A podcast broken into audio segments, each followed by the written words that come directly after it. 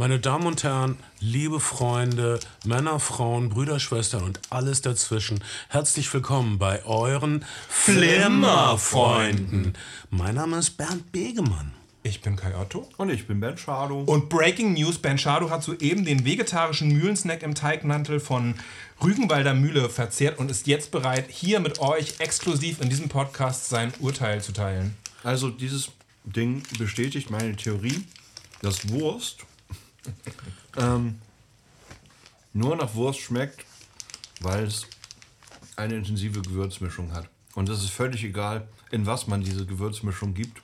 Ja. Schmeckt dann alles genau wie die Wurst. Es ist das Vegetarische äh, für diejenigen, die jetzt, es ist ja ein Audiopodcast, die es nicht seh, äh, sehen können, also alle außer uns, es ist das vegetarische Pendant zum äh, Beefy Roll. zu der Beefy Roll und Bernd Begemann und ich haben es noch vor uns. Ja. Ich kann euch sagen, es ist gut. Das Einzige, was immer nicht klappt, ist die Konsistenz. Konsistenz. ich mach das mal. Also dieses Würstchen da drin schmeckt einfach wie. Normales Tankstellen-Beefy. Nee. Nein? Der Geschmack ist gut, Ja. aber die Konsistenz ist irgendwas, aber nicht würstchenhaft. Okay, jedenfalls danken wir Kai. Du bist zur Rewe gegangen und hast uns als Droge der Wahl diesen neuen vegetarischen Mühlensnack im Teigmantel gegönnt. Und, äh, und den absoluten Hit, das ist im Grunde, wir sagen immer, es wäre eine Art Film- und Fernseh- und Streaming-Podcast. Eigentlich ist das ein Food-Unboxing-Event. Eure Flimmer. Okay, ihr habt den, ihr habt den, Mund, ihr habt den Mund voll, so wie es sein soll. Die, die, die Rügenwalder. Neues Unboxing hier, zweite Droge der Wahl, Twix Salted Caramel. Wenn Twix, also die letzte billig Schoko Prolls auf dem Fußballplatz, nichts gegen Prolls auf dem Fußballplatz, ihr wisst, was ich meine, Schokomarke jetzt auf Hipster Salted Caramel macht, dann wisst ihr, dass die Lage verzweifelt ist. Ich werde es unboxen. Ähm, Ich glaube. Oh, wie ist es? Ich glaube, es ist das gleiche wie das andere und sie sagen nur, dass das salzig ist. Ich glaube, der, Schoko, der Schokoriegelmarkt, die haben halt so zehn Standardzutaten und die müssen jetzt immer wieder neu kombiniert werden. Jeder hat jetzt irgendwie, wenn er, wenn er einen Keks hat, macht er einen Riegel. Wenn er, wenn er einen Riegel hat, macht er einen Keks. Dann gibt es dann gibt's so Crossover-Dinger, wenn du im, im gleichen Konzern bist, dann machst du jetzt halt eine Milka Dime und irgendwie. Weil, weil sie alle in Selbstfindungsseminaren waren, wo der Guru gesagt hat, sie müssten sich neu erfinden. Und, und okay, ich werde es jetzt einfach mal schonungslos sagen, wie es ist. Dieses Twix Salted Caramel ist einfach Twix mit ein bisschen Salz. Okay, Der Punkt- der Punkt ist das halt- kann mir niemand erzählen, dass es irgendwas anderes ist. Ist halt- Und es schmeckt okay. Der Punkt ist halt, 60% aller, Süßig äh, aller Süßigkeitenkäufe sind Impulskäufe. Und Impulskäufe funktionieren deswegen dann besser, wenn es was Neues zu entdecken gibt. Ich, bei Idioten wie mir, funktioniert das sofort. Wenn ich auf einer Aktionsfläche sehe, hey, es gibt einen neuen äh, KitKat Chunky gefüllt mit Minze oder ähm, Katzenbabys, dann ähm, bin ich der Erste, der es kauft. Oder auch der Zehnte, aber ich äh, bin immer für Impulskäufe und neue Süßigkeiten zu haben. Oh Mann, ich muss es kurz runterstuhlen mit einem hausgemachten Earl Grey Tee mit Honig und Milch und einem kleinen äh, Hauch Vanille. Okay, wir geben schon mal, wir haben, ein, wir haben, wir haben einiges an Strecke zu machen. Ich gebe mal kurz einen Überblick. Wir werden heute sprechen über The Book of Boba Fett, die aktuelle Disney Star Wars Serie. Es gibt bis jetzt sechs Folgen, die wir sehen konnten. Sind, sind, sind das acht oder zehn Folgen? Es werden wahrscheinlich Bescheid? acht werden. Ähm, Netflix hat marktforschungsmäßig mh, vor zwei Jahren herausgefunden, Konsumenten wollen als optimale Dosis, wenn sie eine Serie oder eine Staffel gucken, acht Folgen. Es sind nicht zehn, es sind nicht zwölf, es sind auf gar keinen Fall 22. Acht ist die optimale Zahl und ähm, folglich richten sich gerade die meisten Streamer auf diese acht Folgen äh, äh, Barriere oder auf, diese, auf dieses acht Folgen Limit ein und produzieren bei aktuellen Staffeln acht Folgen. Was dafür sorgt, dass einige Serien einfach zu lang sind Mhm. und andere Serien sind einfach zu kurz. Kleiner äh, Beobachtung am Rande. Ich habe äh, das. Ich habe ich hab die neue Jack Reacher-Serie auf Prime gesehen. Mhm.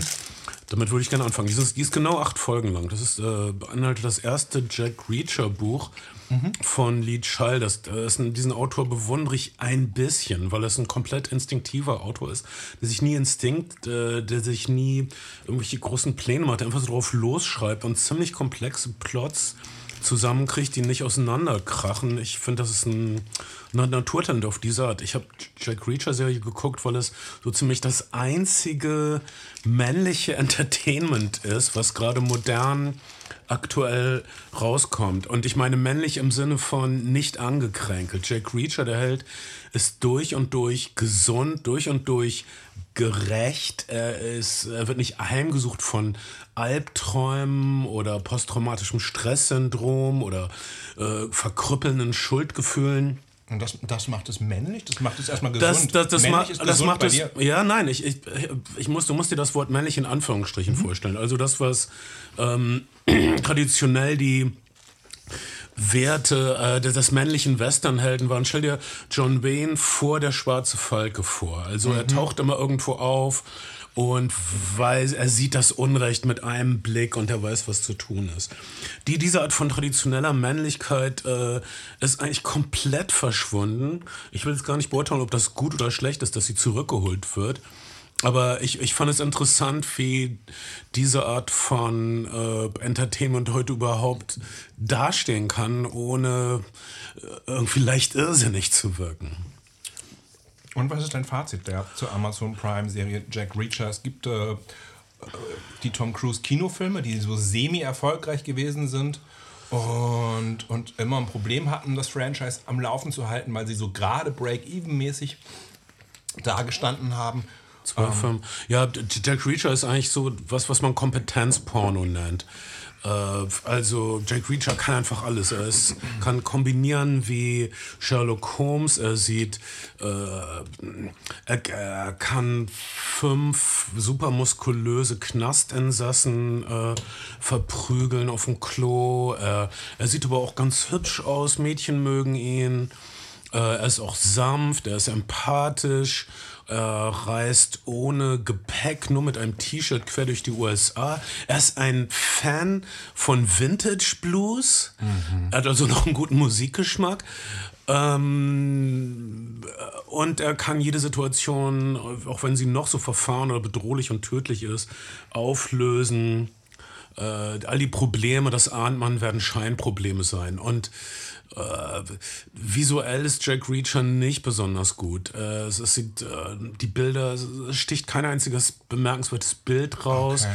Aber äh, viele Sachen sind äh, richtig. Also erstmal, es hat sein Herz am rechten Fleck, in Anführungsstrichen. Das heißt, es ist ähm, zum Beispiel ein, ein One-Liner-Fest. Es gibt unglaublich viele lustige, markige, männliche Sprüche wie äh, Schau, das ist das Problem mit Boxen. Einfach zu viele verdammte Regeln.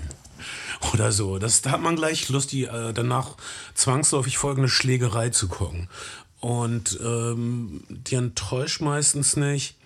Äh, ich hoffe, es wird eine zweite Staffel geben. Äh, für mich war es ein Vergnügen. Ähm, es ist wie ein 80er Jahre äh, Low-Budget-Action-Film. Das heißt, die, die, die, die, die Schurken erklären ihren Plan und es gibt einen Showdown in einer Lagerhalle. Also das sagt eigentlich alles. Also das, der, der, der trieft vor 80er Jahre Klischees, die aber äh, mit Energie abgedatet sind und ich mag das Darstellerensemble. Äh, für mich ist es eine männliche, in Anführungsstrichen, Empfehlung. Eine männliche Empfehlung. Das nur vorweg, das war gar nicht offiziell auf unserem Was? auf Also- unserer Agenda. Auf unserer Agenda. Wir haben, aber es, ist, es fallen, kommen ja ständig Sachen drauf und es fallen Sachen runter. Wir wollten auch mal über Wheel of Time, die Amazon Prime Gurkenserie, reden bei Gelegenheit. Ist jetzt auch fast schon wieder obsolet. Halb, halbe Gurkenserie. Ich finde ein paar Sachen gut dran. Aber ich finde ja, ich finde ja immer was zu mögen. Das ist der Unterschied zwischen dir und mir. Ich bin einfach Pollyanna und ich male mir die Welt so, wie sie mir gefällt und ich will, dass das alles schön ist, was ich sehe. Aber ähm, vielleicht, also ich, mh, vielleicht mache ich gar nicht mit dem Überblick weiter. Doch, mach, mach. Doch, doch. Okay, The Book of Boba Fett. Äh, wir haben ein Home-Team, der zeitweise weltweit die Netflix-Streaming-Charts bei den Filmen angeführt hat. Mittlerweile wieder in den Top 10 weiter nach unten gefallen ist. Lass uns schnell über Und- Home. Oh, nee, du sagst. Und ich- Ja, also wenn wir jetzt erst über den. Ich komme ja nie mit dem Überblick durch, wenn wir über jeden einzelnen Film dann erstmal reden. Ich dachte, Home Team reichen drei, vier Sätze. Wir haben Licorice Pizza, den du Licorice, Licorice, Licorice. Pizza nennst. Es klingt und falsch, den neuen aber Paul das Thomas Anderson Film. Wir haben Nightmare Alley, den neuen äh, Guillermo del Toro Film. Und vielleicht, vielleicht fangen, wir, fangen wir damit an, weil wir bei Männlichkeit gerade sind. Wir haben die äh, Kings, die drei, es ist keine Trilogie, aber die bisher drei Kingsman-Filme, der Versuch von Matthew Vaughn, der auch recht männliche Wurzeln hat, im Sinne von, er hat äh, äh, Lockstock and Smo Two Smoking Barrels und Snatch produziert für Guy Ritchie und ist dann, hat dann Claudia Schiffer geheiratet und ist jetzt, äh, und ist jetzt Regisseur und Ehemann von Claudia Schiffer. Und er hat wahrscheinlich Don Drapers Frau geschwängert, die nie verraten hat, von wem ihr Baby ist, aber in Hollywood munkelt man, es war Matthew Vaughn. Äh, okay, aber das, das, das, das, ähm, das, weiß, das weiß keiner genau, aber ich liebe es, sinnlose Gerüchte einzustreuen. Ich, ich äh, war echt, also okay, neulich ähm, habe ich tatsächlich völlig überrascht, dieser Film kam für mich aus dem Nichts, erfahren, dass es ein Prequel zu den beiden Kingsman-Filmen gibt. Mhm. Äh, basierend auf einem Comic und dieses Prequel hat mich sehr interessiert, gerade im Sinne unserer neuen Zeit, gerade im Sinne unserer unseres neuen Bewusstseins, gerade im Sinne von, dass all diese Geheimagenten eigentlich äh, dazu da sind, die imperialistische Weltordnung aufrechtzuerhalten. Dass diese Geheimagenten traditionell im englischen Empire immer den Auftrag hatten, die wurden immer vorgeschickt, um zu gucken, wo gibt es was zu klauen. Es waren die Geheimagenten, also James Bonds mhm. Vorfahren, die indische Diamanten geklaut haben im Grunde. Das war eigentlich, eigentlich sind das Diebe, also die Vorgänger von James Bond. Und nun sind äh, Kingsman, es ist nun also eine äh, lustig, pop-historisch, schmunzelige äh, englische Institution, Vielleicht. dieser geheime Männerbund. Ja, die, die, es sind bisher drei Filme, die möchte ich behaupten, vom ersten zum dritten sehr unterschiedlich in ihrer Tonalität sind. Das ist der Versuch von, von Matthew Vaughn mit seiner, äh, seiner Co-Autorin, heißt die Jane Gordon, ich glaube, ähm, das, das Mark Miller Comic zu, zu ver, ver, äh, verfilmen und der übrigens auch äh, Kick-Ass Kick gemacht hat und auch ähm, mit der gleichen, mit der gleichen Co-Autorin hat äh, Matthew Vaughn das äh, umgesetzt. Und gleichzeitig, gleichzeitig so eine Art Update für, für, für das James Bond-Franchise auf eine Art und Weise zu, zu liefern. Ähm, Matthew Warren. Das hat er mit den ersten beiden Mass Filmen gemacht. Und mit diesem neuen Film ist praktisch so eine Art Rechtfertigung, dass man überhaupt noch das Recht hat, Geheimagentenfilme zu drehen. Ja, und, und ich würde, würde weiter behaupten, es ist auch ein, ein, ein wirklich ein, ein Shift in der, in der Tonalität. Die ersten beiden Filme. Ähm, also Matthew Warren produziert seine Filme immer selber so weit vor, dass er quasi ein Angebot machen kann. Und der erste Film wäre, glaube ich, bei keinem Studio so entstanden. Er ist sehr, sehr uneben auch teilweise im Ton. Er hat so ein paar recht derbe, zotige Männerwitze. Er hat ein paar, ein paar sehr gute äh, Fight-Sequenzen. Er hat eine sehr bekannte äh, Kampfsequenz in einer Kirche in Kentucky. Ähm, er ist absurd, also er ist so gewalttätig, dass äh, man die Gewalt gar nicht mehr als schlimm empfindet, weil, weil, weil sie so ultra schnell ist und so überhitzt ist. Und es bricht dieses Gentleman-Klischee des britischen Geheimdienstes auf. Es ist so eine Art, kann man sagen, My Fair Lady-Geschichte im Sinne von äh, ein alter Ziehmeister holt sich eine, holt sich einen, einen, einen, einen jungen, jungen von Proll von der Straße. Von der Straße, genau. Und, und bildet ihn zum, zum Top-Agenten aus, der dann die Welt retten muss. Ähm, der Film ist semi-bekannt dafür, dass er tonal wirklich sehr uneben ist und nicht alle fanden zum Beispiel Witze toll, bei denen eine schwedische Prinzessin verspricht, dass ins Kackloch gefickt wird, wenn der Agent die Welt richtet. Das hättest du auch eleganter ausdrücken können, Kai. Äh, es wurde äh, Analsex angedeutet. Ja, aber es wird ja nicht Analsex das, das, das, das ist die letzte Ebene. Das ist die letzte Pointe des Films. Das ist der, praktisch das letzte, was passiert in einem Film, ist, oh, gleich gibt es Analsex.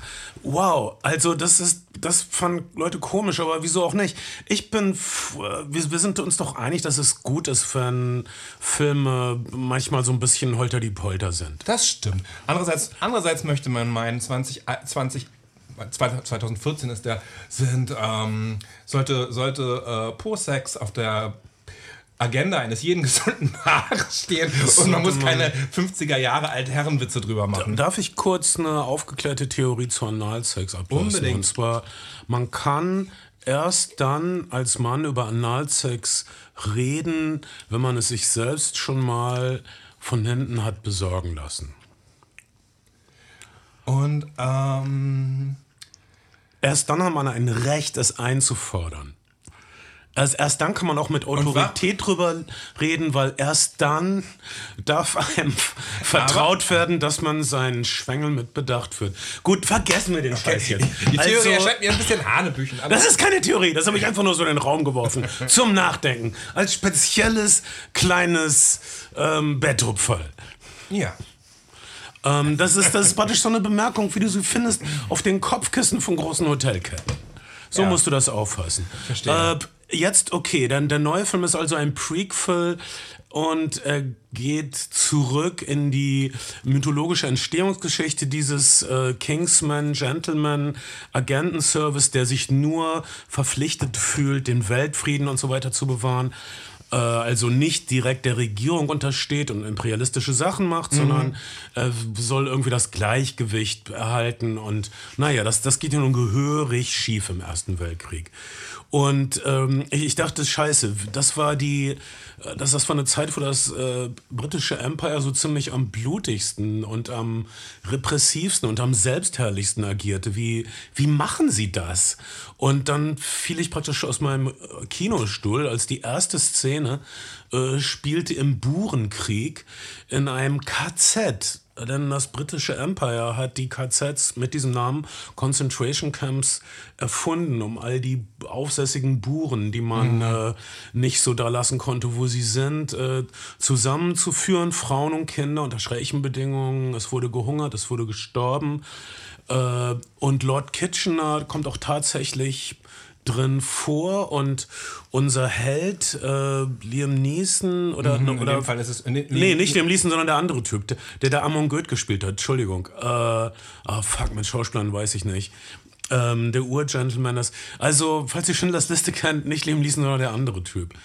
Ähm, oh Mann, das müsste ich auf dem Zettel haben. Egal. Also, unser Gründer, der, der Kingsman, der aber noch nicht weiß, dass er die Kingsman später gründen wird, besucht ein KZ im Burenkrieg äh, kurz vor Ausbruch des Ersten Weltkrieges, ähm, um äh, mit Frau und Kind, die nimmt also mit zum KZ-Besuch, um irgendwie so eine Art Rote Kreuz-Sachen zu machen, um so ein paar Decken und ein paar Nahrungsmittel zu bringen.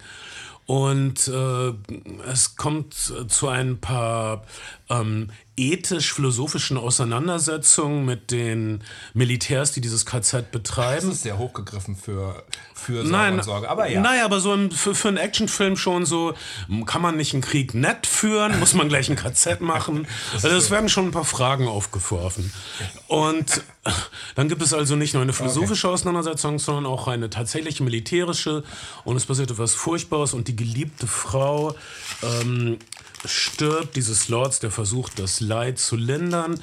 Ähm, nur sein Sohn überlebt und er schaut sich seinen Sohn an und denkt, oh fuck, ich möchte nicht, dass mein Bild von Sohn... Alexandra Maria Lara übrigens, der äh, deutschen Schauspielerin, die ihr alle aus dem Joy Division Film kennt und die mit ihrem Joy Division Hauptdarsteller jetzt in Berlin-Charlottenburg lebt.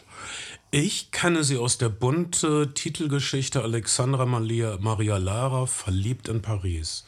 Das war eine vierseitige bunte. Geschichte, die ich bei meinem Zahnarzt gelesen habe. Klar. Aber ich habe nur dreieinhalb Seiten gelesen und er hat mich vorher reingerufen und dann war ich sauer, weil ich hätte gern gewusst, wie es ausgeht. Aber wenn du sagst, sie ist immer noch glücklich verliebt in Charlottenburg, finde ich das toll. Weil dieser englische Schauspieler schien ja ein ziemlicher Brüter zu sein in einem Joy Division Film. Ne? Ich hoffe nicht, dass er die ganze Zeit immer so brütend in der Ecke Was soll man sitzt. sonst machen in Berlin-Charlottenburg? Ja, na, weiß ich nicht, ins Internet gehen. Äh, äh, der ist sehr zu empfehlen in dem deutschen Western Das finstere Tal übrigens. Der wird oft gestreamt und zwar zu Recht. Ein, einer der seltenen guten deutschen Genrefilme. Mit Kommissar Rex? Äh, ja, als, als, so als Kommissar super Rex Bösewicht. Herrchen. Kommissar Rex, äh, super böse. Das verwechselt man so wie Frankenstein und Frankensteins Monster.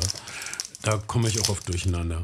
Ja. Ähm, also, und, und dann wird einem klar, was, äh, was für eine seltsame, irre Mischung äh, dieser, dieser neue Kingsman ist, dieses, dieses Prequel. Es ist eigentlich so eine Art alternative Geschichte. Es wird so alles reingeschmissen, was man. Äh, äh, was man weiß von dieser Zeit, also es gibt ein paar durchaus gelungene satirische, visuelle Schmankerln. Zum Beispiel die drei Herrscher, die maßgeblich für den Ausbruch des Ersten Weltkriegs mhm. verantwortlich sind, sind Cousins, also werden sie vom selben Darsteller gespielt. Guter Griff, clevere Idee. Mhm. Matthew Vaughn, super cleverer Typ. Äh, und sie sind, na, es ist ziemlich deutschenfeindlich für immer. Also es wird im Grunde gesagt, dass äh, Kaiser Wilhelm eigentlich ausschließlich schuld ist. Er war wohl am meisten schuld, ist der letzte Stand der Historiker, aber nicht ausschließlich, meine Güte. Ähm, und äh, naja, diese Kingsmen werden den Ausbruch des Ersten Weltkriegs nicht verhindern können. So viel steht fest. Mhm. Es wird auch, kommt auch Rasputin ins Spiel und, und die Legenden um Rasputin. Man muss sagen, diese Kingsmen, es ist eine Art Gründungsmythos der, der Kingsmen, die dann am Ende am Ende die Kingsmen sehen, sind, die wir vermeintlich aus dem ersten und zweiten Teil, zweiten Teil kennen. Ähm, der Film der Film behandelt relativ, man muss sagen, casually, relativ locker zeithistorische Events wie mh, hm, serbische Thronfolgermorde, und verknüpft sie mit, äh, mit Agenten und behauptet, hinter, hinter all dem stünde eben ein, ein geheimes Netzwerk, ein, ein, äh, ein, ein, ein, ein Verschwörerbund, der, der die äh, Geschicke der Welt, äh, Weltgeschichte bestimmt, indem er StrippenzieherInnen an allen möglichen Orten unterbringt. Also es gibt irgendwann die absurde These, die USA würden, wären nicht in den, in den Ersten Weltkrieg eingetreten, weil es ein, weil es ein, ein, ein, ein äh, Home-Porno, einen mit versteckter Kamera gefilmten Porno gäbe des amerikanischen Präsidenten Woodrow mit Martha Wilson. Woodrow Wilson mit Martha Hari.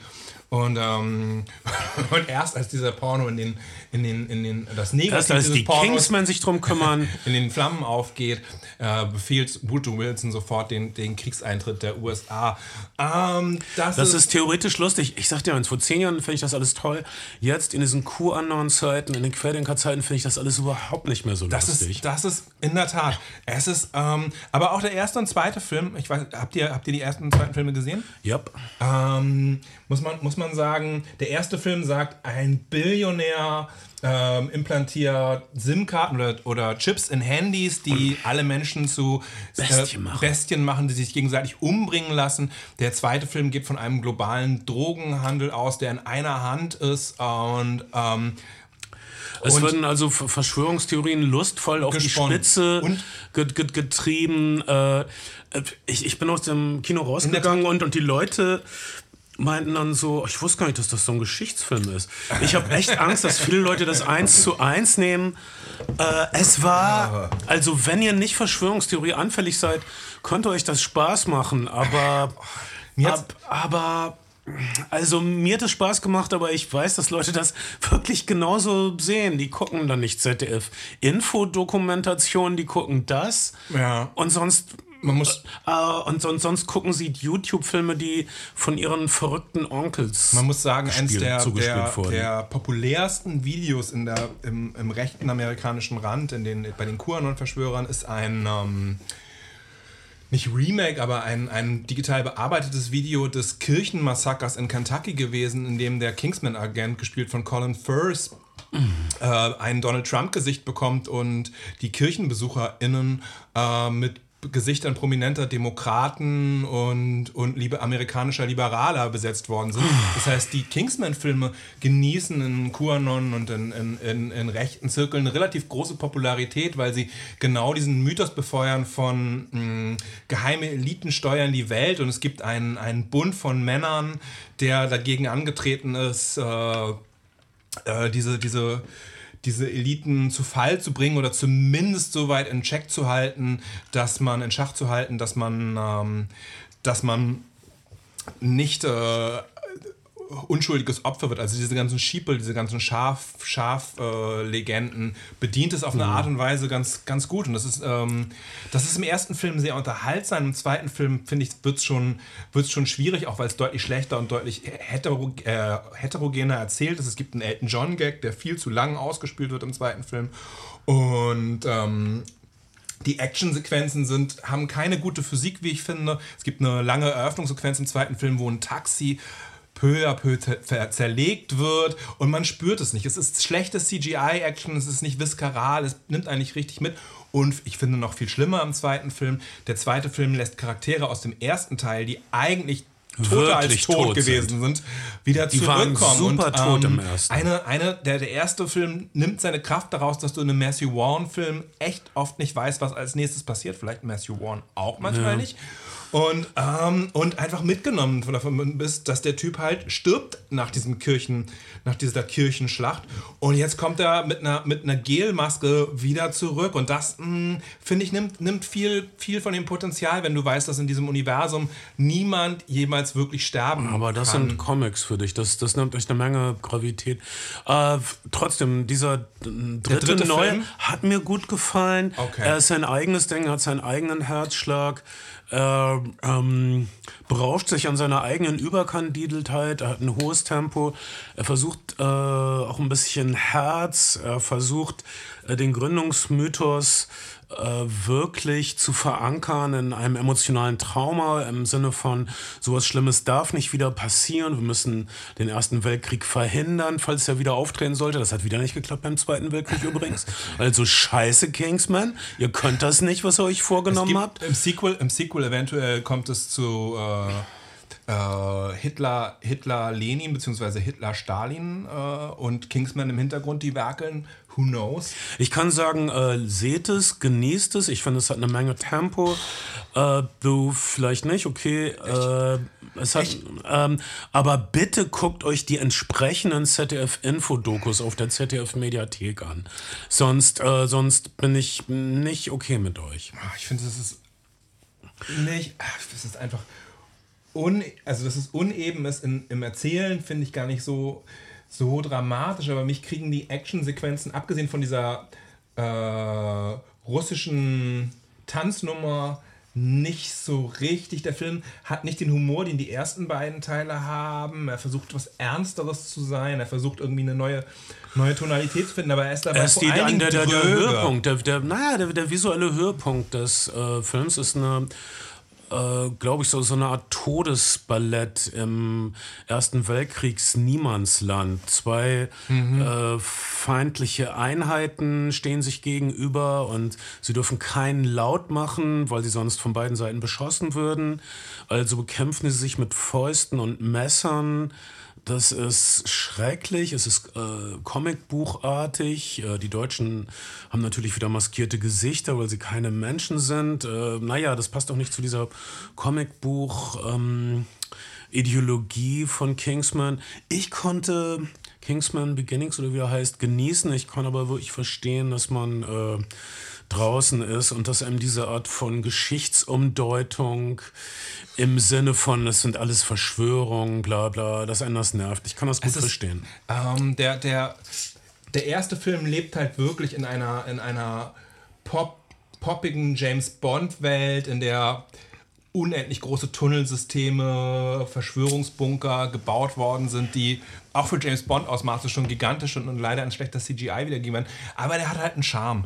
Der zweite Film killt diesen Charme und, und, und, und kriegt es irgendwie nicht hin, richtig kohärent zu erzählen. Und Julian Moore ist, der, äh, Julian Moore ist ein ganz charmanter Drogendealer, Bösewicht, aber auch nicht richtig gut. Und das sagt einiges, weil eigentlich, eigentlich mag ich Filme mit Julian Moore und Julian Moore ist eine fantastische Darstellerin, aber dem, dem Material kann sie anscheinend wenig abgewinnen. Und der dritte Film versucht so eine Art, nachdem der zweite Film offensichtlich ein bisschen aussichtslos war in seinem, in seinem Rummeandern und seinen, seinen Unebenheiten, amerikanischer Parallelbund etc., versucht er so eine Art Re Reboot auch zu machen und die Kingsmen irgendwie neu zu verorten und ah, what the fuck, ich fand es eine ziemlich dröge, dröge Angelegenheit am Ende des Tages. Und finde, man sollte mit diesen historischen Geschichten auch nicht so casually umgehen wie mit Superbösewichten aus James Bond-Filmen. Äh, das ist das. Ich sag okay. Du sagst uh, zu Kingsman Beginnings. Äh, Kommen wir zum Film, wo wir, wo wir alle einig sind, dass er gurkig ist, vielleicht? Home Team? Nein, lass uns jetzt mal was richtig Schönes machen. Und zwar. Warte mal, hieß die Louis Louis Band nicht eigentlich? Kingsman, Kingsman. genau. Okay. Das ist die eine Anspielung, die der clevere Matthew Vaughn vergessen hat. Oh. Dass der, der, der Garagenhit überhaupt, nämlich Louis Louis Oh, baby, now we gotta go now. Yeah, yeah, yeah, yeah, yeah. Louis, Louis. Das ist von den Kingsmen. Es gibt sogar Nicht von Black Flag, wie einige von euch gedacht haben. Gott, mit solchen Menschen rede ich nicht. Ähm, es ist eine Coverversion von einem jamaikanischen Lied, natürlich. Es gibt ein Buch, was sehr empfehlenswert ist, über Louis Louis von den Kingsmen. Das ist 400 Seiten oder so lang. Es handelt nur von diesem einen Lied, was 2 Minuten 20 ist. Äh, das Lied war unter Versuch. äh, Es gibt eine Akte beim FBI über Louis Louis. Ähm, äh, FBI-Chef Hoover glaubte auch hier die Kommunisten dahinter. Keine Ahnung. Lest das Buch super lesenswert. Aber dass Matthew Vaughn keine äh, keinen lustigen pophistorischen Verweis auf Louis Lou von den Kingsmen gebracht hat, in allen drei Filmen, kann ich ihm nicht verzeihen. Vielleicht sparte sich das für den letzten Teil. Oder den nächsten Teil. Ich befürchte, der nächste Teil wird nicht der letzte Teil sein. Ich kann mir vorstellen, dass wenn, es, wenn das Filmfranchise nicht funktioniert, dass wir mindestens noch eine Amazon- oder Netflix-Serie zu den Kingsmen bekommen Nichts werden. hört wirklich auf und wir kriegen auf Nix. jeden Fall mehr Filme und mehr Serien, als wir brauchen. Ursprünglich geplant gewesen ist tatsächlich den, ähm, den dritten Kingsman-Film Back to Back, Rücken an Rücken, für die Leute, die sich darüber beschweren, dass ich zu viele englische Begriffe verwende, äh, zu drehen mit, ein, mit dem, einem dritten Teil aus der Gegenwart, der quasi, in der, der quasi an, an den ähm, zweiten Kingsman anschließen sollte. Aber dann hat Matthew wahrscheinlich gesagt, wisst ihr was, ich habe ein laues Wochenende mit Claudia. Oder irgendeiner anderen Braut, wenn du, wenn, wenn stimmt, was du aus ziemlich glaubwürdigen Quellen hier verbreitest, dass er, dass er auch andere, andere Frauen schwängert. Ähm, Oh Mann. Das geht manchmal schneller, als man denkt. Ja, ich kenne, ich kenne einige in- Beziehungen im, im Bekannten- und Freundeskreis. Bei uns, sind. äh, bei, bei uns in Ostwestfalen sagt man, er ist Filmregisseur, aber sie schwängert auch heimlich. Äh, ja. Es ist eine Volksweisheit, da ist immer was dran. Ähm, äh, wir, also wir könnten jetzt über Sachen Du- du reden, die wählst- komisch du sind. aus. Reden wir über was Schönes. Reden wir über das, was Filme eigentlich machen sollten, nämlich Freude und Licht in die Welt bringen. Reden wir über Licorice Pizza. Ich habe, wie gesagt, ein paar amerikanische Talkshows gesehen und sagen sie immer Licorice was Lakritz heißt. Und Lakritz Pizza war der clevere Name eines äh, Platten, einer, einer Reihe von Plattenläden, die Vinyl-LPs verkauften, denen es, äh, es gibt diese ähm, Läden nicht mehr, aber dann nimmt der Film seinen Titel her. Ja, da nimmt er ihn her und die wiederum nehmen ihren Titel anscheinend daher, dass man das ähm, Platten, die lange auf Lager liegen geblieben sind und sich nicht gut verkauft haben, äh, dazu geführt haben, dass Marketingmenschen gesagt haben, naja, was sollen wir damit machen? Sollen wir sie wegschmeißen oder als Lakritzpizza verkaufen? Da, und daraus ist diese Ka äh, Kette entstanden, die, wie Paul Thomas Anderson auch, aus dem Valley kommt. Das Valley ist sozusagen mh, die weniger glamouröse Schwester von Hollywood und Los Angeles. Es, äh, die Hollywood Hills liegen dazwischen. Dahinter ist das Los Angeles Valley. Und im Los Angeles Valley wurde, bis, die, bis es zur kalifornischen Kondomverordnung gekommen ist, vor allen Dingen die amerikanische Pornografie gesammelt, äh, hergestellt. Aber es ist eben auch die unglamourösere Vorstadt, Schwesterstadt von Los Angeles. Und viele Leute, die dort aufgewachsen sind, haben irgendwie einen Hauch von Los Angeles mitbekommen und von Hollywood, aber nie den richtigen Glamour abbekommen. Es gibt einige ähm, sehr bekannte Filme, die im Valley spielen. Der, der, der berühmteste in den USA ist sicherlich Fast Times at Richmond High, der für Paul Thomas Anderson bestimmt Teil der Inspiration gewesen ist. Ähm, der Amy Heckerling-Film mit einem. Ich glaube, ich. Crowe. Das ist, das unser das ist- zweitmeist äh, äh, zitierter Film nach Lohn der Angst. Also unsere ist beiden äh, Chef-Zitierfilme Lohn der Angst und ich glaube, mich knutscht ein Elch, wie auf Deutsch Der deutsche, heißt. der deutsche Untertitel fand ich, fand ich, äh, ich glaube, ich stehe im Wald. ich glaube, ich stehe im Wald. Okay, es ist, Entschuldigung. äh, ich glaube, ich, von- mich knutscht ein Elch. Es ist die Armeekomödie mit Bill Murray. Ja. Alter, absolut. das kann man so leicht verwechseln. Aber das ist, das Wir ist meinen Fast Times at Richmond. Da, das ist vielleicht auch das Problem gewesen, warum den Film hier kaum jemand kennt. Der Untertitel auf dem, auf dem Poster war, glaube ich, sowas wie von Sie haben von Tuten und Blasen keine Ahnung, aber. Und ich weiß gar nicht was das aber Aber das gewesen machen sie dann so wie dieser, wie, wie dieser äh, Mike Krüger-Song, wir trinken wenig, aber viel und dann oft. Ja. So, so, so, so eine Art Humor. Aber in, in, Deutschland, in Deutschland ist zu der Zeit eben äh, vor allen Dingen eine, nicht Li- Licorice Pizza, aber, aber Lemon Popsicle bekannt gewesen, nämlich Eis am Stiel ist. Und, und Sexkomödien sind in Deutschland das Ding gewesen und man hat irgendwie versucht, Fast Times at Richmond High in dieses in, in diese Schiene reinzubekommen, obwohl es das nicht überhaupt eigentlich nicht wirklich trifft. Und es hat wieder ähm, nicht geklappt. Und äh, Teenager-Sexkomödien sind generell das Genre, was echt schlecht altert. Also, also all das, was man in den 80ern oder in den 90ern lustig fand, wird man heute eigentlich einen Rechtsstreit, die, die, also man wird die verhaften, die das machen heutzutage. Selbst bei Sachen, die gar nicht so alt sind, wie äh, American Pie. Also da geht es um Jungs, die äh, ich meine, das ist, das ist eigentlich nicht straffällig mit, mit dem, was sie machen in diesem Film. Sie, Aber es ist, es ist halt amerikanischer College-Jungs-Humor der 90er, der jetzt äh, seltsam aus der Zeit gefallen wirkt. Und, und ich würde sagen, über, über den sexuellen Humor hinaus nehmen die meisten dieser Filme eben ihre, ihre Protagonisten gar nicht ernst als Charaktere und das, das macht äh, Fast Times at Manchmal, Richmond High manchmal, anders. Der ist, da, der ist sehr, finde ich, sehr, Das sen sehr sensibel und, und, und, und betrachtet, äh, betrachtet eher so vor sich hin meandernde Jugendliche, die ähm, er mag sogar den Lehrer fast am Richmond Teil. Erzählen wir kurz die Geschichte von Licorice Spitzer, die ist sogar schnell erzählt. Das ist eigentlich eine Boy meets Girl Schwierigkeiten. Äh, Gesch Genau. Geschichte. Ein, ein junger, er, er, er fängt an wie eine normale Teenager-Sex-Komödie. Er fängt an auf dem Jungsklo. Äh, die Jungs machen irgendwie unbeholfene Zoten vor dem Spiegel. Irgendjemand lässt eine Bombe im Klo platzen und es gibt eine Überschwemmung.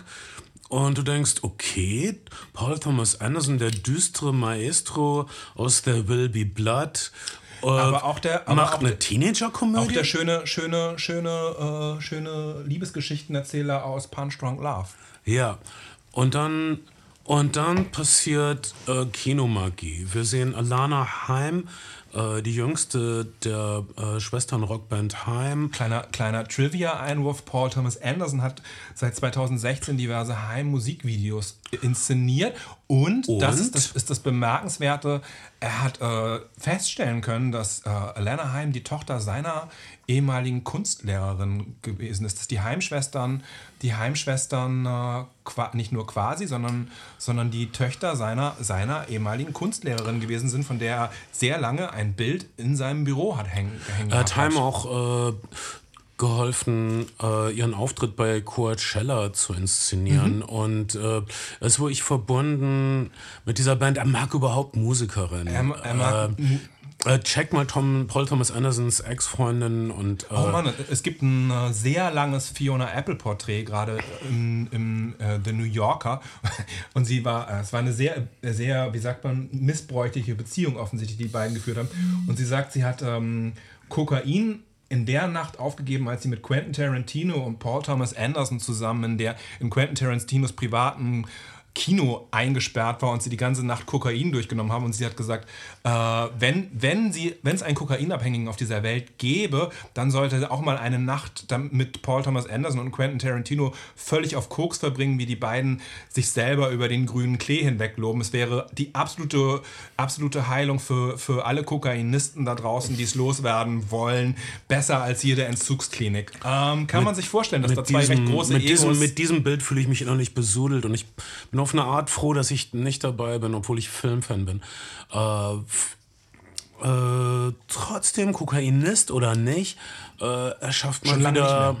Okay, gut für ihn. Good for him. Äh, schafft Kinomagie. Dann, also wir haben diese ganz normale Eröffnungseinstellung, diese Jungs auf dem Klo und überlappender Dialog wie bei Robert Altman. Es ist ein fröhliches Gebrabbel, ein nicht fokussiertes Durcheinander. Robert Altman vielleicht neben Jonathan Demme eine der beiden Vorbildregisseure für Paul Thomas Anderson. Und dann passiert, darauf will ich hinaus, Kinomagie. Wir sehen Alana Heim einfach nur äh, ein, eine Schule entlang gehen. Äh, ein, Eine, eine, eine, eine Reihe von SchülerInnen, die darauf warten, dass ihr, Jahr, ihr Jahrbuchfoto gemacht wird und sie hält einen Spiegel in der Hand, damit die, damit die Leute sich nochmal vor dem Foto frisieren können. Das, das, das ist ihr Idiotenjob. Trotzdem schreitet sie wie eine Göttin an den, am Rasen vorbei. Die Sprinkler gehen an in einer seitlichen Fahraufnahme. Wir hören und Nina hören Simone im Hintergrund. eins der schönsten Lieder aller Zeiten, nämlich July Tree von Nina Simone. Und später, wenn wir merken, dass es zwei Lieder sind, die diesen Film einrahmen. July Tree von Nina Simone handelt von einer Liebe, die äh, lange braucht, um zu erblühen, die sich versteckt und die dann schüchtern erknosst, bis sie endlich im Juli erblüht, nachdem sie im Herbst gepflanzt war und so weiter. Ein einfaches, schlichtes Lied. Das ist, das steht am Anfang des Films. Der später, zweieinhalb Stunden später, wird der Film äh, abgeschlossen mit einem Song von Taj Mahal, ein heute zu Unrecht vergessener Blues-Folk-Musiker und dessen Lied sagt sowas wie, ja, äh, du solltest das heute durchziehen, weil morgen kriegst du es vielleicht nicht mehr hin. Tomorrow might, might not be the day. Und ähm, das sind die beiden Pole, die dieses Films. Also der, äh, insgesamt ist es ein sehr sehr ausführlicher Needle-Drop-Film. Paul Thomas Anderson hat die Hitlisten des Jahres 1973, in dem die Handlung des Films angesiedelt ist, durchgeguckt und sehr viel Top-10-Content rausgeholt, der heute nicht mehr unbedingt als Top-10-Content bekannt ist, weil er nicht auf jeder tutschigen Oldie-Party läuft, aber äh, insgesamt eine sehr geschmackssichere Auswahl plus ein, zwei Ausbrüche noch in andere Jahre. Aber in der Essenz July Tree ist zum Beispiel auch nicht aus 1973, sind es, sind es Songs aus dem Jahr 1973, die dem Film ähm, so ein zeitgemäßes Gefühl geben in einer Zeit, in der Radio einfach auch wahnsinnig wichtig gewesen ist. Der Handlungsabriss ist also, dass wir, also das ist unsere Heldin, äh, hilft also das Jahrgangsfoto unseres Helden zu machen und unser Held irgendwie findet sie toll. Und äh, flirtet sie an, aber sie kann ihn nicht ernst nehmen, denn sie ist, wie wir später erfahren, 28, er ist 15. Hm, das wird, ähm, das, das geht so nicht. Aber er ist selbstbewusst er ist, er ist ein ehemaliger Kinderstar, er erzählt noch von naja. halbem Kinderstar-Ruhm und er ist sowas wie ein in einer halb Show-Business, halb mhm. Kommerzkunstfamilie. Seine Mutter ist äh, Werbefrau, sie hat eine kleine Werbeagentur. Paul Thomas Anderson hat auch da seine, ähm, seine private Erfahrung geschöpft. Also der Film spielt im Valley, der, der Heimat von Paul Thomas Anderson, dem Geburtsort. Er kennt also die Orte, er ist selber Jahrgang 1971 aber die Figur des Gary äh, ist angelehnt an Gary Gatzman, einem, einem Produzenten von Jonathan Demme unter anderem und jemandem, der viele Tom Hanks, Tom Hanks Filme in letzter Zeit produziert hat. Gary Gatzman ist ähm, ehemaliger Kinderstar, hat in Lucy Ball Komödien mitgespielt, ist damit nicht richtig vorangekommen, hat dann tatsächlich ein Wasserbettgeschäft aufgemacht und nach dem Wasserbettgeschäft hat er, ein, hat er ein, äh, eine, einen, einen Flipperladen aufgemacht, bevor er Filmproduzent Und das sind ist. alles Sachen, die unser äh, Held auch machen wird. Wir, wir folgen also ähm, wie, wie diese. Äh, das hier ist ein Paul Thomas Anderson Film wie kein anderer. Und er hat viele Elemente aus den anderen Paul Thomas Anderson Filmen. Also wir, es ist ein Zeitbild, wir werden also wirklich versetzt in diese Zeit. So wie ich das beurteilen kann, ist die Ausstattung, die Kostüme sind 1A.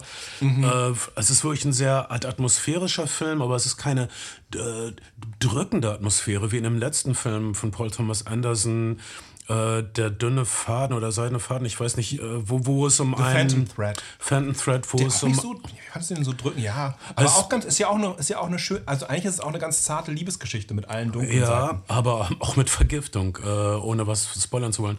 Ähm, aber alles in äh, Liquid-Spitzer fließt und bewegt sich und gleist. Mhm. Unsere beiden jungen Helden und Heldinnen äh, laufen viel, sie haben viele Freunde. Äh, aber anders als zum Beispiel in Boogie Nights, anders als in Magnolia, äh, Magnolia, Entschuldigung, ist es nicht so, dass äh, sich das Schicksal von einem Dutzend Leuten kunstvoll verwebt. Hier geht es wirklich nur um die beiden, um diese unmögliche Liebe um diese seltsame Anziehung und äh, das, das, ähm, das Abgestoßensein voneinander. Es ist eine unmögliche Liebe, die aber dann doch ganz leicht ist am Ende. Mhm. Ähm, und, und die dann ganz selbstverständlich und zwangsläufig ist.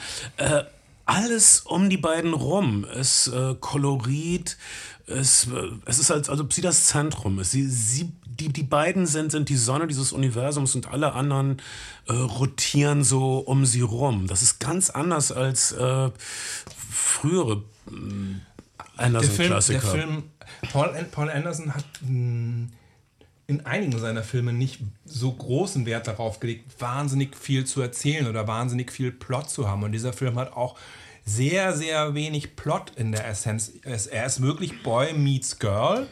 Und dann gibt es äh, verschiedene Abenteuer, die die beiden miteinander erleben.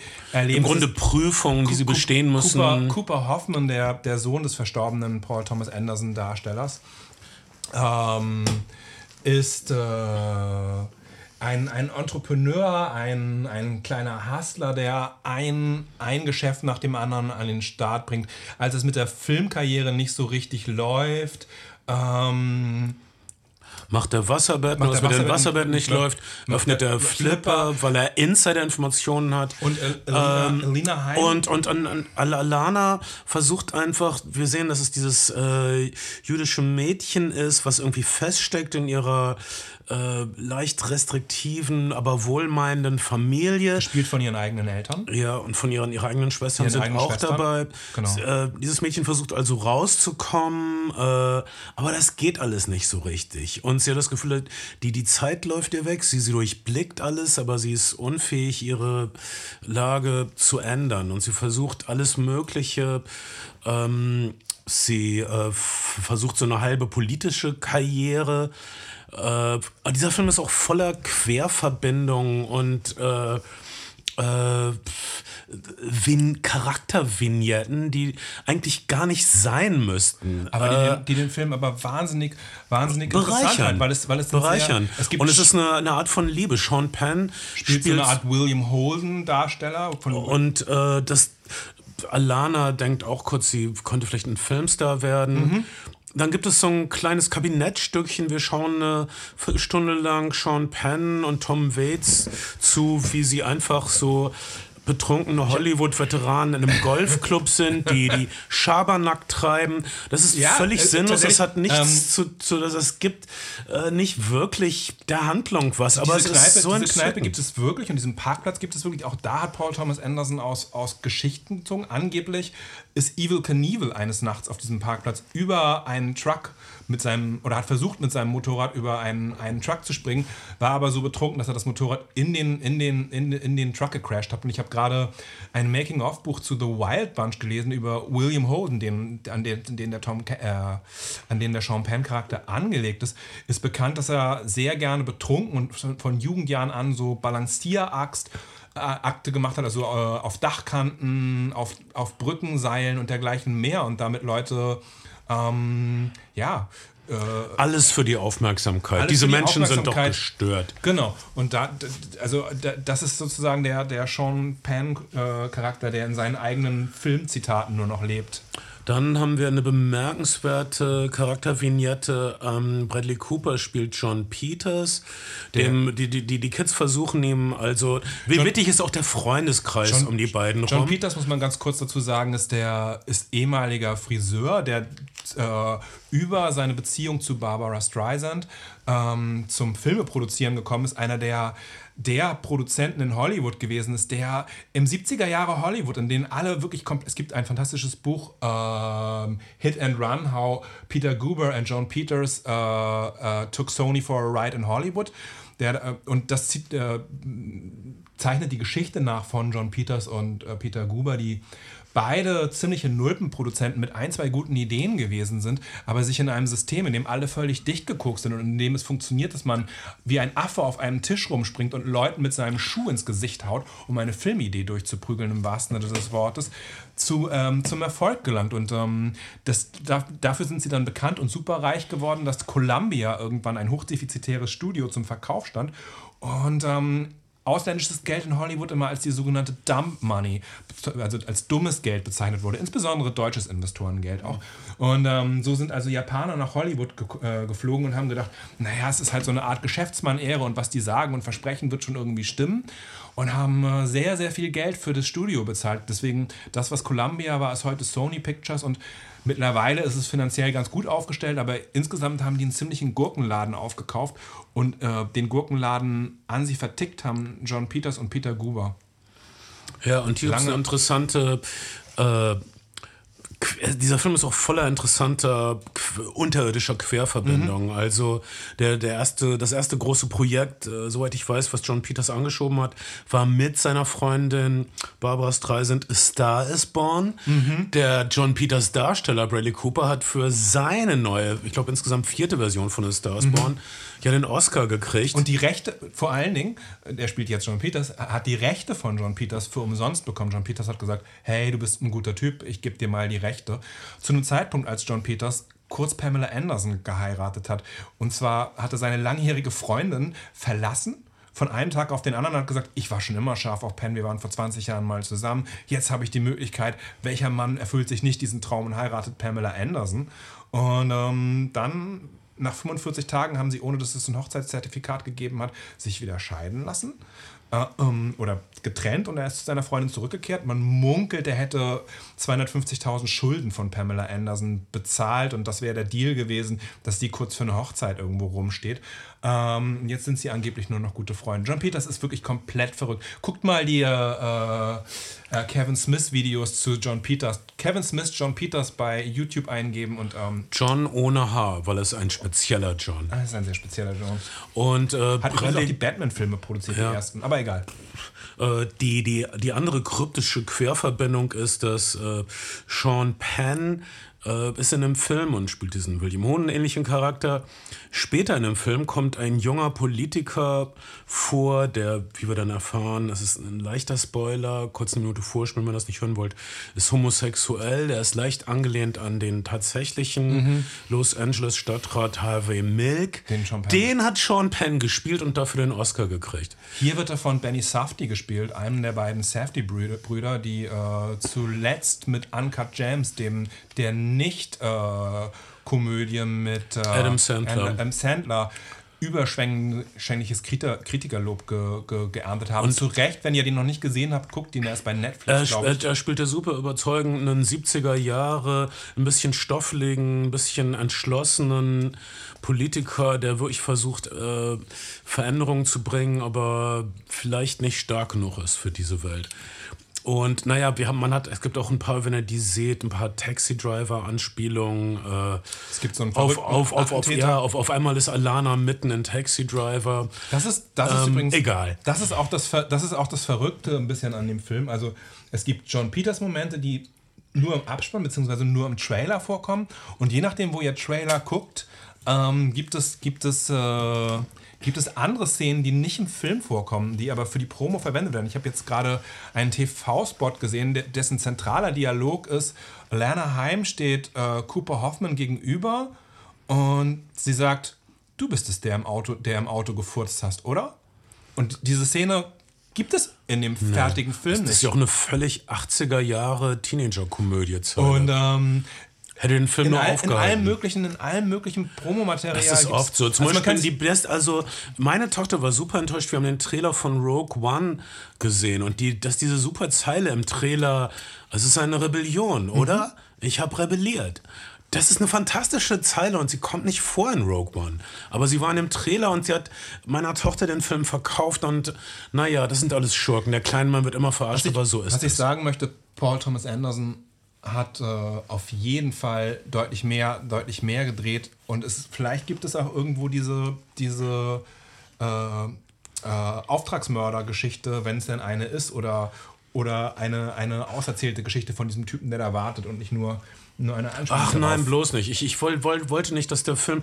Ich, ich finde, das ist genau richtig ausbalanciert. Wenn Kingsman The Beginning nicht gu- gut ausbalanciert ist, dann ist dieser Film richtig ausbalanciert. Da sind Schatten ahnbar, aber der Film wird nicht äh, beschwert durch, durch sowas wie ein, wie ein Schulmassaker oder sowas. Oder ein, äh, auf einmal kommt ein verkrüppelter Vietnam-Veteran reingestolpert oder so. Das, äh, das, man, man weiß, dass man in einer Welt ist, wo es diese schlimmen Dinge gibt. Diese Schatten fallen leicht ins Bild, aber nichts wird beschwert. Unterm Strich, Li Licorice Pizza ist äh, altmodisches Kino fast im besten Sinne. Es ist auch fast wie, wie ein Novel-Vague-Film. Wie gesagt, es wird immer viel ähm, es, es werden auch seltsame Sachen mit der Kamera gemacht. Zum Beispiel, du hast äh, du, äh, zum Beispiel eine Szenen fangen an in einem neuen Raum mit einer totalen auf einem Gesicht, dann bleibt das auf dem Gesicht. Es gibt keine Establishing Shots und so. Naja, die Paul Thomas Anderson ist immer schon ein Regisseur gewesen, der ein Fable gehabt hat für, für lange Tracking-Shots, also lange Kamerafahrten und so ist es auch hier. Es ist keine, keine besonders hohe, hoch aufgelöste Sch- Schnittfrequenz, sondern es sind diese sehr langen, sehr langen Paul Thomas Anderson Zufahrten sind es oft oder es Parallelfahrten. gibt ein paar brillante brillante Plansequenzen. Zum Beispiel diese Plansequenz, wenn sie so eine Messe für Teenager betreten, äh, wie, wie, der, wie der Raum erfasst wird. Du, du hast dann am Anfang das Batmobil, du hast den tollen Käfer Nummer 53, Herbie ist dann da drin, du hast äh, die, die Monsters und, und dann hast du unseren Helden, der versucht, ein Wasserbett zu verkaufen. Und dann, Spoiler, Spoiler, eine Minute vorspulen, wird er von der Polizei verhaftet. Äh, was, Als Mordverdächtiger, wie sich ähm, vorstellt. aber das ist alles Quatsch und das ist alles casual und das sind Sachen, die genauso in einem Novel Vague-Film in den 60ern passieren könnten. Und ich, ich kann es noch nicht genug betonen, man sieht ganz viel junge Leute sinnlos rumlaufen, während gute Popmusik kommt. Man- und, und das ist für mich ein gelungener Film. Ich, ein Stück weit kann man sich auch, wenn ich, wenn ich vorhin erzählt habe, dass Paul Thomas Anderson und Quentin Tarantino Freunde sind und auch Rivalen, fühlt es sich ein bisschen an wie Tarantinos Jahrzehnt sind die 60er gewesen und Paul Thomas Anderson, das hat er häufiger geäußert, ist sehr, sehr großer Fa- Fan von Once Upon a Time in Hollywood, dem Film. Das Buch ist ja nochmal was komplett anderes. Ähm, nicht komplett anderes, aber was sehr anderes.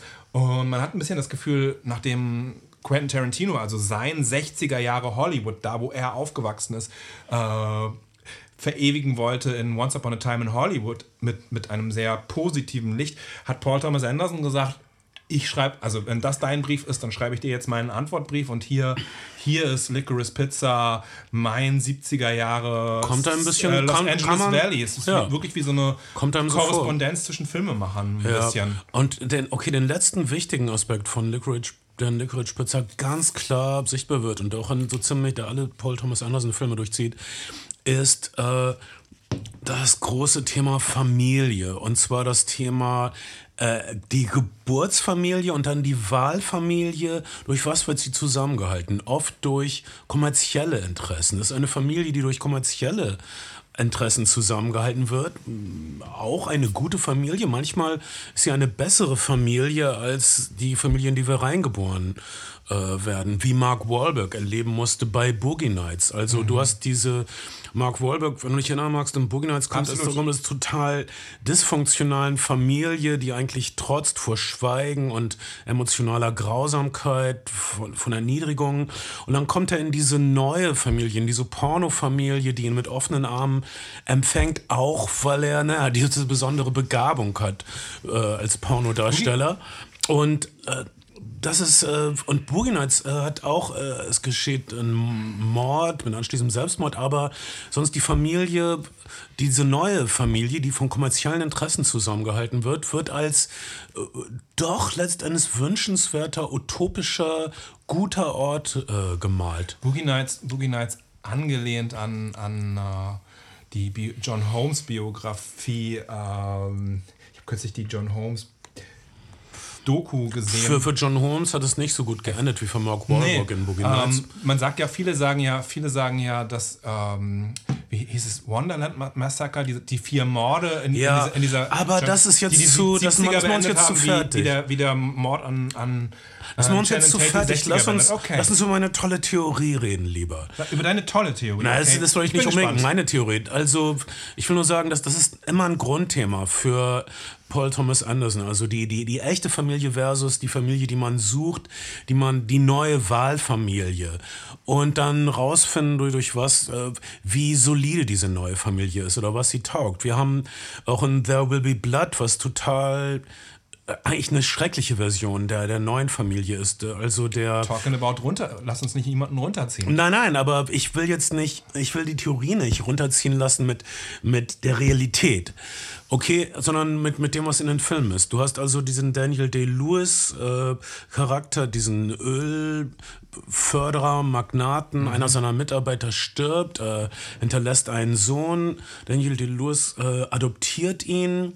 Eigentlich gut für den Jungen, aber dann später erfahren wir, dass Daniel Lewis diesen Sohn benutzt, um Deals zu machen. Er, er, kann, er hat dann immer seinen Sohn dabei. Ich bin ein Familienmensch, als Beweis ist hier dieses Kind. Ich habe ich hab bei, bei, ähm, bei äh, und auch wegen des Kindes, ich habe bei, bei There Will Be Blood immer an, an Cormac McCarthy gedacht, der ja auch für Blood Meridian, sein, seinem Epos Magnum aus den 80ern, ähm, Aufzeichnungen aus, den, aus dem späten 19. Jahrhundert genommen hat, über, über, diese, über diese Gang und so hat Paul Thomas Anderson bei bei äh, There Will Be Blood auch einen, Roman genommen mit gleichem Titel von 1911 oder in einem ähnlichen Titel und hat was sehr Eigenes darüber gemacht, über, über die Grausamkeit des Menschen und, und, und die Grausamkeit vor allen Dingen des Kapitalismus. Naja, da lässt sich ja immer was finden. Worauf ich hinaus will, ähm, jetzt bei Licorice Pizza haben wir also wieder mehrere Familien. Und das ist für äh, Paul Thomas Anderson, das, das ist so sein Prisma, das, das ist sein Brennglas. In welchem Familienverbund befindet sich diese Person? Und äh, wichtig ist also die, diese neue, dieser lose Verband und äh, im Grunde geht es um das Drama von Alana, die Ja. in, in ihrer statischen Familie sich nicht wirklich wohlfühlt in der statischen Familie und die sich zu gut fühlt für diese komische kindliche Entrepreneurfamilie, die Cooper Hoffmann ihr anbietet. Und die dann sagt, die, die dann also wo ich sage, ist es denn, ist es, ja ist, ist es Anti- komisch, wenn ich dauernd mit 15-Jährigen abhänge? Aber, aber ja, das ist komisch, aber es tut ihr gut und am Ende tut sie es oft. Eine Szene, die wahrscheinlich mit ihrer Schwester, die wahrscheinlich da gefilmt ist, würde ich vermuten, wo The Point in äh, Fast Times at Richmond High gedreht wurde. Ja, oft geht es bei, bei Paul Thomas Anderson aber auch um, um äh, mehr noch als um, als um Familie, um, um äh, übergroße Egos. Magnolia ist ja auch ein Film, der auch Familie behandelt, aber vor allen Dingen auch, auch lauter Charaktere hat, deren, deren, es ist ja sein, würde ich sagen, sein Kokainfilm vielleicht und auch sein deutlichster äh, Ortman-Verweis vielleicht, lauter Charaktere besitzt, die, die an der Größe ihres Egos äh, scheitern. Und ähm, da wäre Cooper Hoffman auch ein typischer Paul Thomas Anderson Kandidat. Aber wir, wir, wir, wir sehen nicht sein, sein Scheitern, wir sehen, wie er. Es- wie er eigentlich alle mitreißt und äh, tatsächlich ein paar Sachen auf die Beine kriegt. kommt als, er kommt als, als der Hustler, der er ist, auf jeden Fall gut. gut Es ist auch so ein, so ein, so ironischer Blick zurück in eine Zeit in den USA, wo man einfach sich nur hinstellen musste und sagen musste, ich bin ein super Typ und ich habe eine super Idee. Ihr macht alle mit und das wird toll für uns alle. Ja! Das sind, das, sind auf jeden, das sind auf jeden Fall die 70er und das erklärt andersrum auch den Aufstieg von Figuren wie zum Beispiel ähm, John Peters und äh, zeigt uns also wenig von der, von, der, von der grausamen Seite der 70er Jahre. Es ist wirklich, es ist wirklich der Sonnenscheinfilm, den ihr, den ihr vielleicht für den, für den Winter benötigt. Wenn euch die Februartage immer noch zu grau und zu kurz sind, dann solltet ihr Licorice Pizza im, im Kino sehen. Ja. Am besten als Filmkopie, aber auch als Digitalkopie. Wenn ihr den Film irgendwo zu fassen bekommt, guckt ihn euch an und guckt ihn euch unbedingt im Kino an. Er ist auch, er ist auch etwas, was einem in der Gemeinschaft, äh, finde ich, das Gefühl wieder gibt, äh, wir, wir zusammen können, können diese Welt irgendwie verändern und schaffen. Freude und Licht. Das, Freude und Licht, Das ja. ist, was ihr kriegt. Also Licorice Pizza von mir und keine eindeutige Empfehlung. Ben, du warst zu viel unterwegs. Du Ich habe konntest es es nicht. leider wieder nicht gesehen. Du warst Bist in du, du, du hast, bist du im Ausland gewesen und hast produziert, oder? Äh, wenn du Husum als ja, Ausland. definitiv. Ah, du bist in Husum. Oh, Ich wäre im Ausland gewesen, aber da hat mir das goldene C einen Strich. wirklich? Ah, okay. Guck mal, dann habe ich das gar nicht so verkehrt erinnert, wie ich gedacht habe. Ihr wolltet ins Ausland und seid gelandet in Nordfriesland. Hast du denn Book of Boba Fett gesehen? Aber ja. Was hältst du davon? Ich bin etwas verwirrt, äh, weil ich äh, überhaupt, also, weil ich die Optik der, der Serie nicht verstehe. Ich, ich, Inwiefern? also, ähm, manche Sachen kommen mir äh, fast ein bisschen kurzfilmhaft, äh, Trickfilm, äh, Studentenfilmmäßig vor. Also manche, manche ähm, Androiden-Szenen wirken fast wie Stop-Motion, finde ich. ähm, ich. Ich weiß nicht, ob euch das aufgefallen Ja. ist. Mir- es ist überhaupt nicht kohärent im, äh, in, in der Optik. Das, das ist mir auf jeden Fall aufgefallen. Der Film, das Star Wars-Universum schmeißt in dem Film mehr als je zuvor aus, vielleicht außer im Solo-Film so. Ähm, hier ist ein bisschen Steampunk, hier ist ein bisschen 50er, 50er Jahre, halbstark und durchmischt mit Modkultur. Hier sind Ninjas, hier sind dann äh, Mönche und jetzt ist hier nochmal der Western und dann gucken wir beim Samurai-Film kurz vorbei. Und ähm, Das war genau das, was viele Leute super genervt hat. Also die ersten drei Folgen waren alle so, "Wah?" Aber dann kam die Wende mit dem vierten Teil. Und jetzt ab dem vierten Teil habe ich das Gefühl, klickt es auf einmal. Und das Book äh, auf Boba Fett wird auf einmal richtig gut. Bin ich der Einzige? Nee, Nein, ich finde, ich, find ich ich finde, es wird total. richtig gut. Das ist auch die Frage. Ich finde, es wird richtig gut, seitdem die Serie von Bo Boba Fett ein bisschen Abstand genommen hat und sich wieder um den Mandalorian-Charakter Mhm. kümmert, der ja offensichtlich der neue, der neue Star des äh, Star Wars-Universums ist. Boba Fett ist auch ein Mandalorier, aber äh, okay, die, die Handlung für Leute, die es nicht gesehen haben, ähm, also es, es- spielt nach Rückkehr der Jedi-Ritter und vor der neuen Trilogie. Zeitlich gesehen, habe ich das richtig? Manchmal bringe ich Es die Sachen spielt, es, spielt, durcheinander. es spielt am Ende, äh, es spielt nach Rückkehr, es spielt zwischen, zwischen der ähm, ersten, die in der Chronologie die zweite Trilogie ist, und der, und der neuen Trilogie. Was ich doch gesagt habe, das musst du nicht nochmal sagen. ich musste das, ich musste das nur rekapitulieren. Ach, Entschuldigung. Du hättest einfach sagen können, ja, Bernd, Ja, Bernd, du hast recht. so. Vielleicht, vielleicht installieren wir hier irgendwie so einen Button, wo dann, wo dann so eine automatisierte Stimme sagt, ja, Bernd, Und du das, hast das, recht. das, das Problem ist, dass in Rückkehr der Jedi-Ritter war Boba Fett in den großen Sandform gefallen. Eine der vielen Sachen, die Star Wars von Dune geklaut hat. Und Dune, genau, das ist jetzt auch Und äh, im Sandform war normalerweise zer zermanscht und zersetzt und zerätzt von den Magensaftsäuren. Aber nicht Boba Fett, weil er ja diese tolle Rüstung hat. Was ich aber nicht glauben kann, weil das sind nur diese Platten und diese Platten sind verwoben mit, mit so Kunststoff und das kann so ein Sandform Salak doch doch wohl zersetzen. Der Boba Fett-Charakter, ein, ein Unfall aus der, aus der Star Wars-Werkstatt. Hm, Das ursprüngliche Design war für einen neuen, fancieren Stormtrooper, aber man hatte damals für den zweiten Teil noch nicht genug Geld, fand das Kostüm aber ganz gut und hat es dann einfach einem anderen Charakter angezogen. Und die Fans haben es von Anfang an geliebt. So, so ist Bo- dieses Bo- Boba ja. Fett-Outfit entstanden. Boba Fett ist sowas wie ähm, fünf Minuten in der Originaltrilogie und ist der beliebteste Charakter, glaube ich, nach Han Solo. Ähm, ich weiß nicht, wie Sieht auch einfach unverschämt gut aus, diese Uniform. Ja, dieses, äh, das, dieses, die, die Schlitze, das ist alles genau richtig platziert. Und äh, naja, äh, Temura Morrison spielt ihn halt in der Prequel-Trilogie. Der, und er hat diesen Job gekriegt nach seinem Erfolg in dem neuseeländischen Film Once Were Warriors. Ähm, also er muss der Mandalorian sein. Er ist... Muss äh, Boba Fett sein, der auch Mandalorier-Wurzeln äh, hat. aber als, The ja, Mandalorian, genau. ja, man verwechselt die beiden Mandalorier, aber der, es ist erst Boba Fett. Er ist, er ist nicht so ein strenger mönchischer Mandalorianer, wie der Mandalorianer das ist. Er ist eigentlich, äh, weil er ein Kopfgeldjäger ist und nicht diesen komischen Mandalorianer-Kodex unbedingt hat. Äh, Das, äh, äh, Temur Morrison fand ich das Problem irgendwie bei den ersten drei Mhm. Teilen. Er ist nicht der Superdarsteller, oder? Nee, und er, ist, äh, er kann überhaupt, also ich meine, er soll nicht sympathisch wirken, aber man muss ja irgendwie als Zuschauer zumindest ein bisschen Sympathie aufbauen können mit dem Hauptcharakter. Das funktioniert überhaupt nicht, finde ich. Ich habe, das, da bin ich auch bei Ben. Ich habe ich hab direkt gedacht, die Stärke von Boba Fett, äh, von The Mandalorian ist, dass diese, dass er, das ist so Sergio Leone, äh, Clint Eastwood hat einen Gesichtsausdruck, hat zwei Gesichtsausdrücke, einen mit Hut, einen ohne Hut.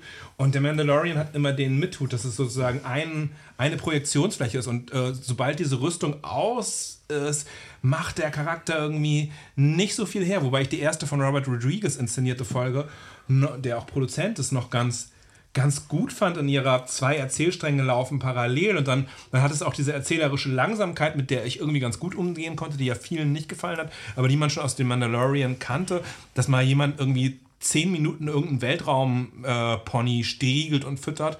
Das ist sowas, was, was, was in dieser Serie auch wieder passiert. Aber ich fand das, fand das voll in Ordnung in der ersten Folge. Es passieren in den ersten Folgen passieren komplette Italo-Western-Sachen äh, oder ein, ein Mann, den sie Pferd nannten, Sachen. Also der Mandalorian kommt irgendwie aus dem. Also gleichzeitig, er ist irgendwie, er hat äh, das Buch. Äh, mh, die Festung von Jabba the Hutt übernommen, aber es, es ist noch nicht fest im Sattel und er ist verletzt, seine Haut ist kaputt und nachts regeneriert er sich in dieser Regenerationsflüssigkeitstankmaschine und dann kommen die Träume und er erinnert sich, wie er aus dem Sandwurm entkam und von den äh, Jabbas, nein, nicht, nicht den Jabbas, sondern den äh, Sand, Sand People. Wie Sand? People. Weißt du, wie heißen, Äh, das müsste man parat haben.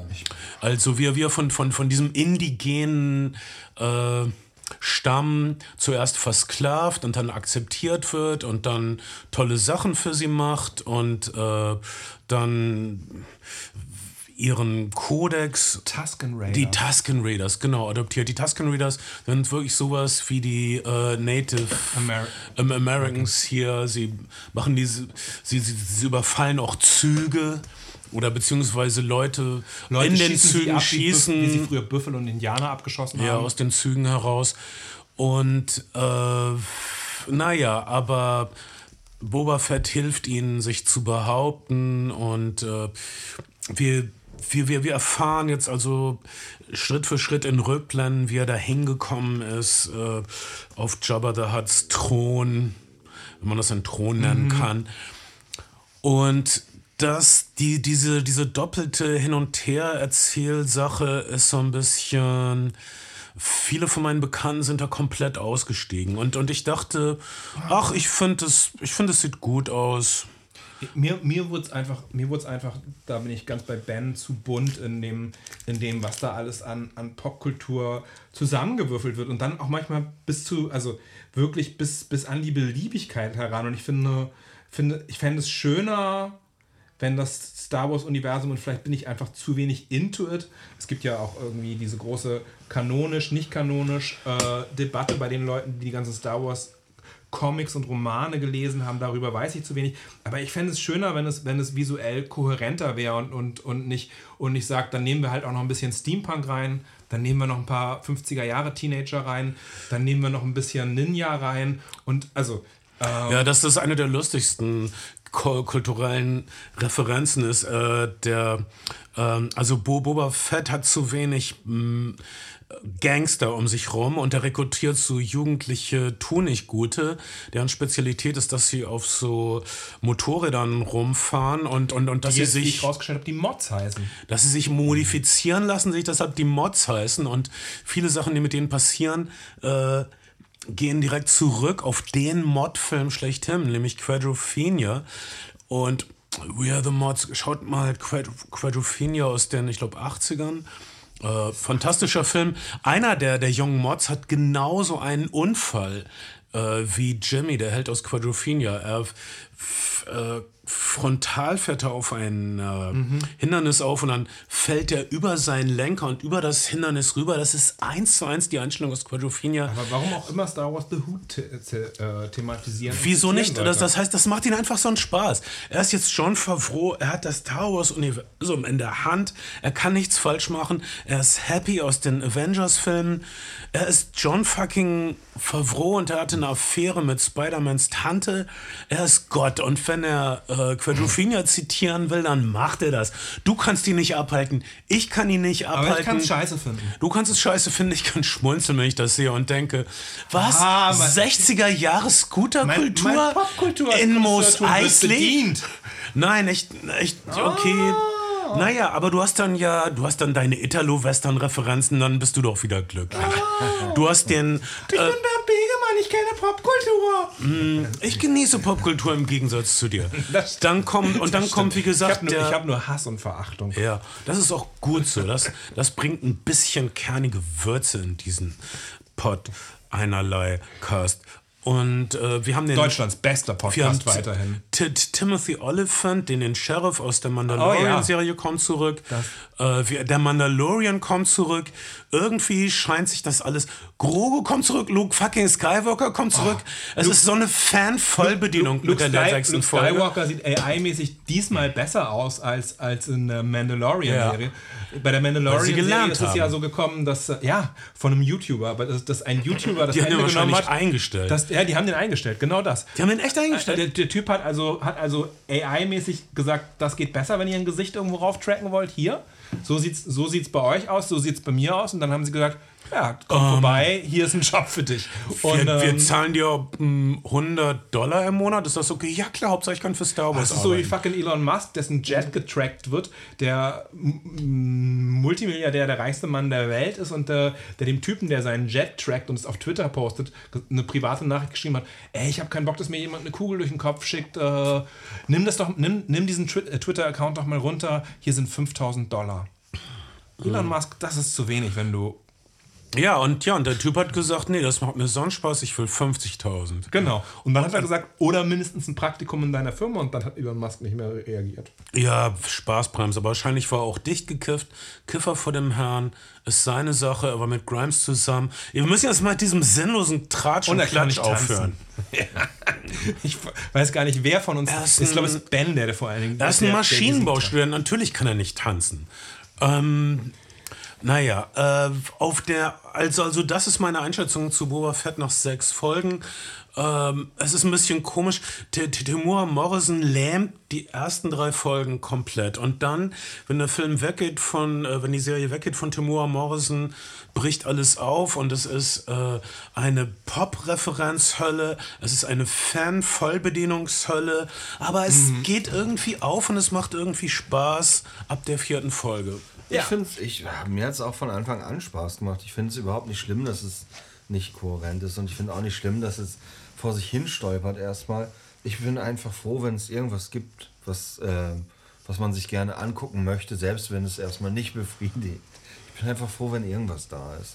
Ja, das, äh, du bist fast wie ich, nur noch viel grundsätzlicher. Ist Star Wars, ist Star Wars dein Lieblingsuniversum popkulturell? Nein, überhaupt nicht. Was ist Was dein- ist dein dein- Lieblingsbook? Oh, Hm, das weiß ich nicht. Komm schon, ich sag muss, ich muss ja erst drüber nachdenken. Ja, Das denk mal eine dauert jetzt ganz lange. In der Zwischenzeit könnt ihr ja mal weiter. Du willst dich einfach nicht festlegen. Okay, das, aber das wir kenn ich, das kenne ich, das kenn ich von Ex-Freunden. Okay, das ist war das. Wir können uns da reinfallen lassen oder wir können das so stehen lassen mit ich find's- Boba Fett. Ich finde Boba Fett.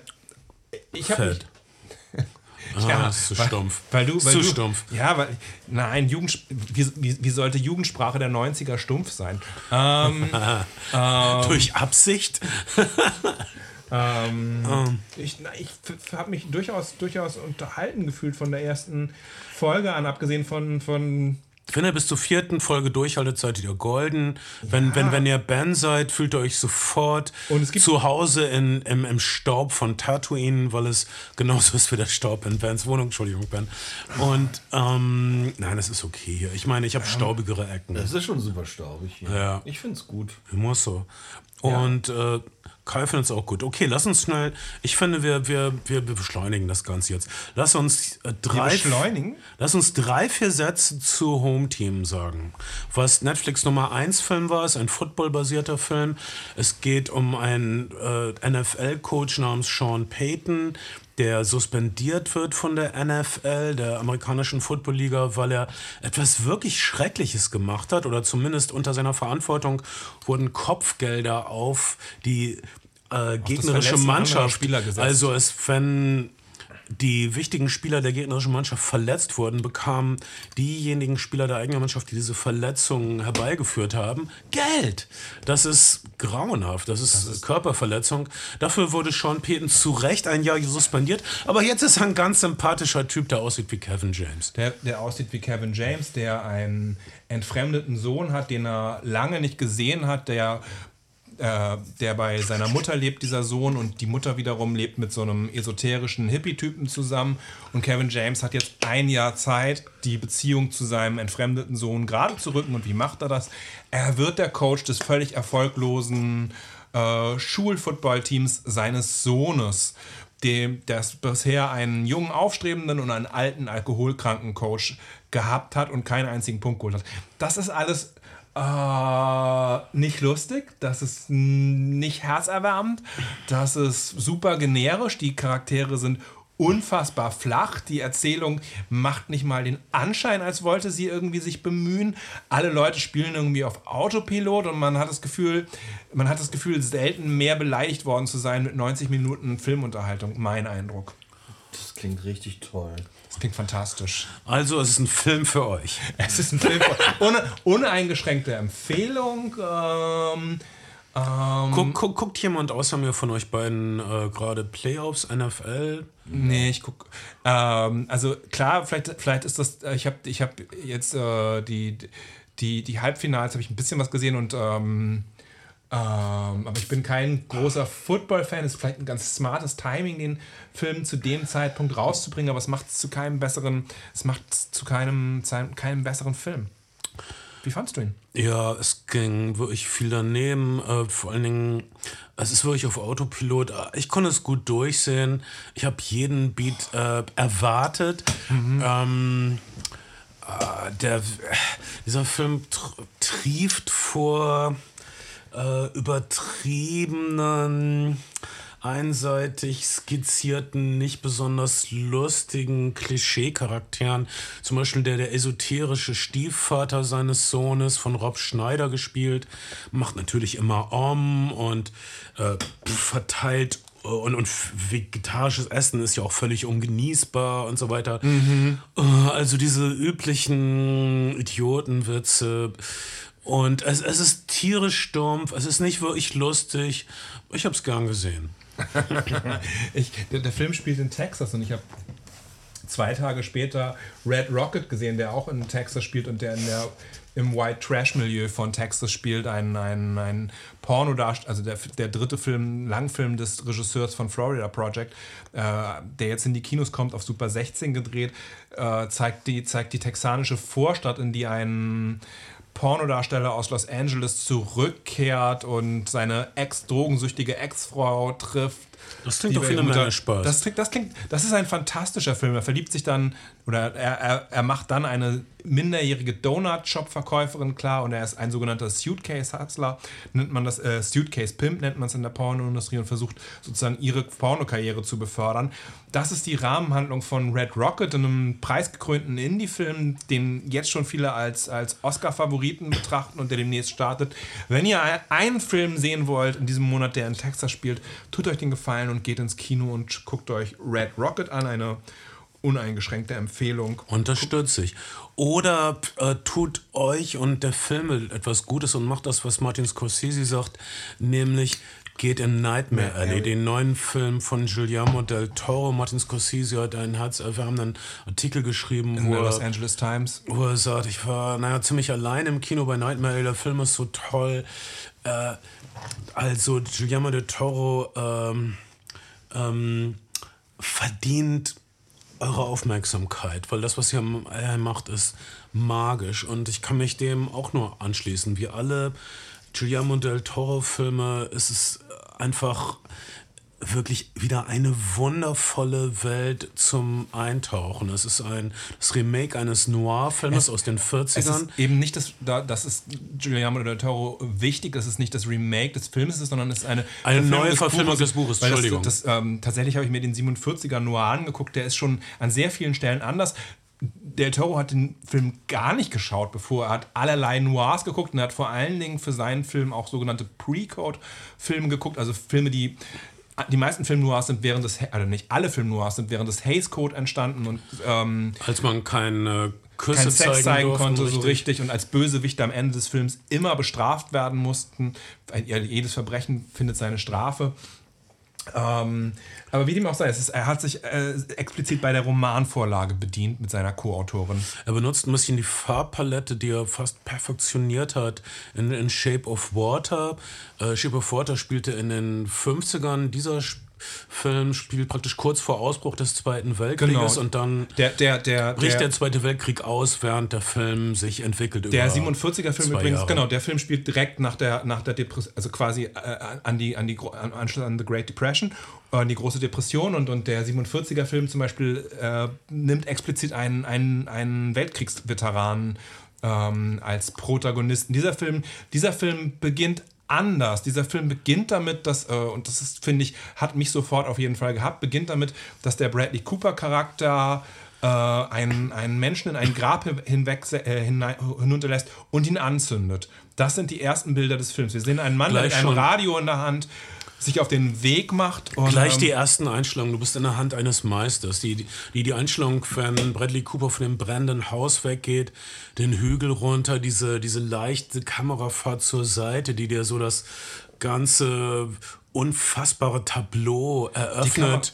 Du denkst so, fucking Weltklasse. Die Kamera beginnt sich zu bewegen und die Kamera wird den gesamten Film und wirklich den gesamten Film nicht mehr aufhören, sich zu bewegen. Es gibt keine einzige Einstellung, die auf dem Stativ ist. Die Kamera fährt die ganze Zeit meistens hinter dem Hauptcharakter hinterher und wir gehen mit dem Hauptcharakter durch diese Geschichte. Und ähm, was das für ein Charakter ist, Das ähm, wird ein bisschen vorweggenommen. Er kommt an, auf, einen, auf einen Jahrmarkt. Und wir, wir versinken in dieser Jahrmarktwelt. Diese Jahrmarktsatmosphäre ist so liebevoll eingefangen. Es ist gleichzeitig sehr artifiziell und super realistisch. Also alles ist spürbar. Mhm. Äh, der Schmutz, der, der billige Fusel, der getrunken wird. Nix CGI, komplett gebaut. Und, und, und gleichzeitig sieht es aber auch aus wie, eine- wie eine Art äh, Stich von Gustave Doré. Alles sind ganz, alles ganz feine Linien. Es, äh, die, die Farbgebung ist auch so, ich würde sagen, wir reden viel über, über Noir, was, was Guillermo del Toro macht in seiner Farbgebung, das ist sowas wie goldenes Noir. Ich würde sagen, Golden Noir macht er. viel Rot auf diesem Jahrmarkt, äh, viel in dieser, in dieser Außenwelt. Mm, Ein, ein ursprünglicher Plan ist tatsächlich mal gewesen, ähm, sukzessive Farbe reinzudrehen, also tatsächlich wie ein klassischer Noir. Noir ist vielleicht stilistisch vor allen Dingen als durch das sogenannte Low-Key Lightning, also den, das, die expressionistische Lichtsetzung aus dem, aus, dem, aus, der, aus dem amerikanischen Realismus, aber vor allen Dingen auch dem deutschen Expressionismus bekannt. Also sehr starke Schatten, sehr harte Kontraste, die eben auch auf Brüche in den Figuren hingewiesen haben, in, in, schon in der, in der Lichtgestaltung. Und hier haben wir eben auch eine, auf eine Art und Weise, ähm, vielleicht nicht so sehr in der Lichtsetzung, aber schon eine, eine Noir-Figur, jemand, der, der, aus der aus der großen Depression herausgekommen ist und sich jetzt auf diesem Jahrmarkt wiederfindet und dessen Schicksal eigentlich von Anfang an besiegelt ist. Und, und ähm, er trifft einen, einen Goon, der, der in einem, in einem Rund, einem großes Rund, alle, alle Dinge auf diesem Jahrmarkt sind irgendwie rund oder Spiegel, äh, ein Huhn bei lebendigem Leib als Sensation, als Sensation erlegen soll. Und dieser Goon wird verkauft so als so eine Art halb Mensch, halb Bestie, aber es ist in Wirklichkeit, äh, also Guillermo del Toro fängt auf der einen Seite den, den, den dunklen Zauber dieser Jahrmarktswelt ein und auf der anderen Seite äh, entmystifiziert er ihn brutal. Dieses äh, Wunder, halb Mensch, halb Tierwesen ist einfach nur ein äh, Alkoholiker, der kurz gehalten wird und, der komplett versklavt wurde, kann man sagen. Im, im, Im Dienste der äh, sensationsgeilen Masse der dann irgendwann gequält wird. der dann sehr früh in der Handlung abhaut und Bradley Cooper, der frisch angeheuert hat, auf diesem Jahrmarkt sein Radio dorthin verkauft hat, ähm, wird beauftragt, ihn wieder zu fangen. Und äh, das passiert in so einer, er, er, er äh, marschiert in das Maul des Teufels, das ist so ein Teufel, wo er reinmarschiert und wir sehen, wir sehen so ein, ein, eine, eine Walze, rot-weiße Walze, die sich im Kreis dreht. Wir sehen, wir sehen es gibt, hast, hast du den Film gesehen?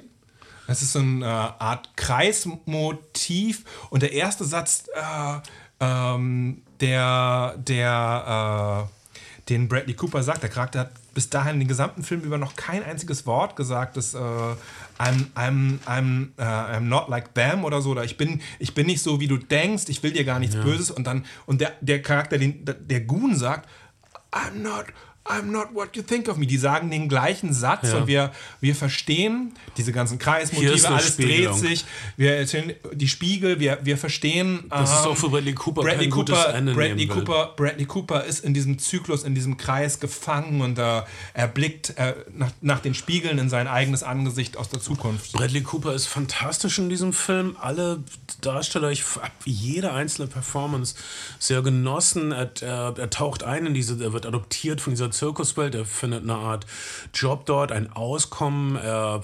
verpaart sich mit äh, Bruni Mara, die einen Elektro-Act hat. Sie lässt sich irgendwie lebendig elektrisch frittieren, egal. Aber dann reicht ihm das irgendwie nicht. Äh, Bradley Cooper kommt eine Art Zauberbuch, an so eine Art Wahrsager-Act, an so ein paar Tricks. Es wird auch gezeigt, wie diese Wahrsager-Acts funktionieren, äh, wie, wie, wie man erraten kann, in was wir- Anführungsstrichen erraten, was sich in der Tasche von jemandem befindet. Was wir, was wir früh gelernt haben bei dem, bei dem Goon und was auch bei diesem Wahrsager-Act nochmal deutlich wird, ist, wie, wie schnell Bradley Cooper den Hebel umlegen kann, was ihn zu so einem klassischen Noir-Charakter macht. Ähm, von freundlicher, freundlicher Charmeur zu ähm, unempathischer, unempathischer Killer. Ja, ähm, aber hier ähm, es ist äh, auch ein bisschen eine Aufsteiger- und Aussteigergeschichte. Dieser namenlose Flüchtling, der auf dem Jahrmarkt ankommt, äh, prosperiert und, und gedeiht und äh, wird erfolgreich und mit seiner Partnerin äh, werden sie dann also erfolgreiche Nachtclub-Entertainer. Und dann lernen sie ein paar Leute kennen in einer glamourösen Stadt. Genau, aber, aber vor, vorher, muss man, vorher muss man sagen, dass er an dieses Buch nur kommt, weil der Besitz, vorige Besitzer des Buches stirbt. Und das es ist nicht, nicht nur wahrscheinlich, nicht nur nicht, nicht das ist leider klar, nicht ganz der Film klärt. Da wünschte ich, es gibt an ein paar Stellen gibt es Ungenauigkeiten, die glaube ich nicht so ungenau beabsichtigt waren. Es gibt ein paar Plot-Probleme äh, von der Nightmare Alley, die mir aber egal sind, weil der Film so schön ist. Wahrscheinlich. Weil, weil, weil die Traumlogik so zwangsläufig ist, dann äh, sind mir die, diese Unklarheiten, äh, mhm. ja, also er, er könnte durch er fühlt sich auf jeden Fall schuldig, also, wie er an das Buch gekommen ist, was er uns später enthüllen wird. Ähm, Aber das, das ist egal. Also lass uns noch grob die Handlung skizzieren. Okay, er verlässt, ähm, er verlässt, diese, er verlässt diese Jahrmarkt, Jahrmarktwelt und es könnte ein Happy End sein. Die Kamera steigt auch auf, er geht mit dem Mädchen einem Koffer und ein bisschen Geld und diesem Buch weg. Romantische Liebe, geschäftlicher Erfolg, Happy End. Aber er trifft auf Kate Blanchett, die eine zwielichtige Psychiaterin ist, die prominente Fälle hat und äh, sie und Bradley Cooper ziehen sich irgendwie an. Sie Auch so ein Noir-Motiv in ähm, die 40er, also Film Noir, angefangen mit dem John Huston The Maltese Falcon Film 1941, dann ein kurzer Bruch, weil die USA im Zweiten Weltkrieg waren. 1944 setzt sich das vor mit Filmen wie Double Indemnity, Frau ohne Gewissen von Billy Wilder und dergleichen mehr. Ähm, alles Filme, die ständig mit so freudianischen Psychoanalysemotiven spielen. Aber auch also, Filme, in denen oft Filme, in denen die Frauen leicht stärker sind als die Männer. Klar, die in, in denen die, die, die, die, Frauen noch eine Ecke weiter voraus Die, die Femme Fatale Figur äh, ist, ist vielleicht die Film Noir Figur. Und ähm, sind wir sind wir sind wir sind wir haben wir Stress? Nein, nein. Okay. Um, ja, äh, es ist äh, so wunderschön, wie Bradley Cooper und Kate Blanchett sich äh, treffen ähm, alles, was Kate Blanchett trägt, ist toll. Ich meine, sie ist, glaube ich, mhm. 50 oder so, aber sie äh, ist so sinnlich und so. Ähm die, Regie, die Regieanweisung von, von Guillermo del Toro an Kate Blanchett gewesen: Du beträgst, du, du, äh, du be bewegst dich so souverän wie eine, wie eine große Katze, wie ein Panther in seinem Revier. Nur wenn Bradley Cooper mal nicht genau hinguckt, lässt du es kurz aufbrechen. Und ähm, äh, und ihr Büro, Kate Blanchett hat so, hat so ein Büro, das wie ein einziges Geheimnis wirkt. Überall sind Türen, hinter denen sich irgendwas versteckt. Hier hat sie ein paar geheime Tonbänder, da gibt es ein, ein geheimes Post, äh, äh, Tresor, Tresorchen, wo man Geld einlagern kann. Sie ist ein einziges Geheimnis und gibt nicht so richtig viel von sich preis. Von sie äh, haben so also so eine unebene Partnerschaft und einigen sich so drauf, dass sie ein paar superreiche, aber zwielichtige Honoratoren der Stadt abzocken. Das geht natürlich nicht so richtig glatt, wie es in einem Noir-Film nun mal ist. Das geht, das, das geht und, im ersten Durchgang glatt. Ähm, natürlich. Wir, wir wollen nicht so viel verraten. Okay. Und, und das ist auch alles, was man wissen muss über den Plot. Äh, jedenfalls, äh, dieses ist ein Film, der von Stimmung lebt, der von äh, seinen verfluchten Charakteren lebt. Äh, von seinen intensiven Darstellungen. Ist einer der bestgespielten, bestausgestattetsten, bestbeleuchtetsten, bestkostümiertsten Film überhaupt. Es ist ein einziger Genuss. Wenn man Nightmare Alley nicht schaut auf der Leinwand, liebt man Kino nicht, mein Gedanke. Und, und wenn man den nicht genießen kann, dann hat man äh, dann sollte man das lernen. Der Film, der Film strauchelt ein bisschen an den Kinokassen, kommt auch demnächst auf dem Streamer eures Vertrauens, aber guckt ihn gerne vorher noch im Kino. Bradley Cooper ist ah, brillant. Er hat äh, zweimal die Woche Boxtraining genommen, weil Guillermo del Toro gesagt hat, naja, jemand, der in der, in der, in der äh, Great Depression auf, äh, unterwegs gewesen ist, der wird sich schon mal irgendwann um Brot geprügelt haben. Der wird irgendwie, der muss klarkommen. Du musst die Phy äh, Physis dieses Charakters finden und Brad, äh, Bradley Cooper findet sie. Und es gibt zwei große Settings, dieses tolle Jahrmarkt-Settings, ganz viel außen, immer Wind und Regen auf den Zelten, ein fantast, also visuell fantastisch und danach sehen wir sehr viele Innenräume, auch da wieder Art eine Deco. Bühne, Art Deco. Ähm, äh, der Film, der Film ist ähm, überwältigend. Manche fanden ihn einen Tick zu lange, erst 2 Stunden 20. Das ging mir nicht so. Mh, mm, ich, ich hätte gern, wie gesagt, es gibt ein paar Dinge, in die, die, die nicht klar genug sind. Also das Schöne an dem viel kürzeren Shape of Water, seinem Publikums- und Kritikererfolg, äh, wo er Oscar für gekriegt hat und der auch in den Kinokassen abgeräumt hat, der, der nur 90 Minuten lang war. Shape of Water war ganz schlicht, äh, ganz klar. Äh, Nightmare Alley hat ein paar plotmäßige Unklarheiten, äh, die sich nicht erschließen und die, glaube ich, auch äh, nicht beabsichtigt waren. Und der Film ist aber so gut, dass es mir egal ist. Ich würde sagen, sie sind beabsichtigt. Ich finde, man kann das meiste erschließen und, und dann wiederum mag ich auch nicht Filme, die alles fünfmal durchtelefonieren äh, für den Fall, dass man einer, an einer Stelle mal kurz nicht aufgepasst hat oder einem kurz was entgangen ist. Ähm, ich finde, Guillermo del Toro hat ein, ein, ein Meisterwerk geschaffen und mit Licorice Pizza und, und, und, und, äh, und äh, Nightmare Alley im Kino sind mindestens zwei Filme gerade aktuell in den, Ja, in den deutschen. Kinos, die Also, wieder, die wieder haben- eine gute Zeit garantieren. Wir, wir haben ja darüber geredet, dass äh, 2021 meiner Meinung nach ein, eines der besten Kinojahre überhaupt war. Und äh, mit diesen beiden Filmen am Start äh, sieht es so aus, als ob 22 wieder ein tolles Jahr wird. Es fängt auf jeden Fall gut an. Es sind zwei etablierte Meister natürlich, die hier, ähm, ähm, die hier, die hier direkt am Anfang des Jahres abliefern, aber nichtsdestotrotz etablierte Meister hin oder her. Es sind, es sind beides starke Filme im Övre von Leuten, die schon nicht wenig gute Filme im Övre haben. Also von mir und Kai eine unausgesprochene Empfehlung und äh, Ben, danke, dass du uns empfangen hast zwischen deinen Touchdowns. Ich hab euch nicht empfangen. Meint ihr, ich bin schwanger? Du hast uns unbefleckt empfangen, weil du diesmal ein? Lätzchen um hattest, als du deine vegane Beefy-Rolle Sind wir jetzt gegessen doch hast. wieder zurückgekommen zu Po-Sex-Witzen? Warum nicht? Wieder Fanny van Dunn Song Po-Sex und Poesie. Ich weiß echt nicht, was an Po-Sex witzig sein soll, Kai.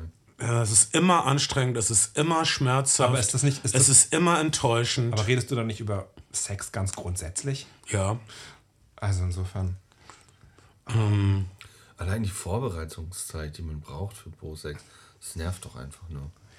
Es ist, Ich hab- manchmal, es ist manchmal zugegebenermaßen ein bisschen bemüht. Wenn ihr einen, mir einen Gefallen tun wollt, dann googelt bitte schwule kanadische Curling-Teams.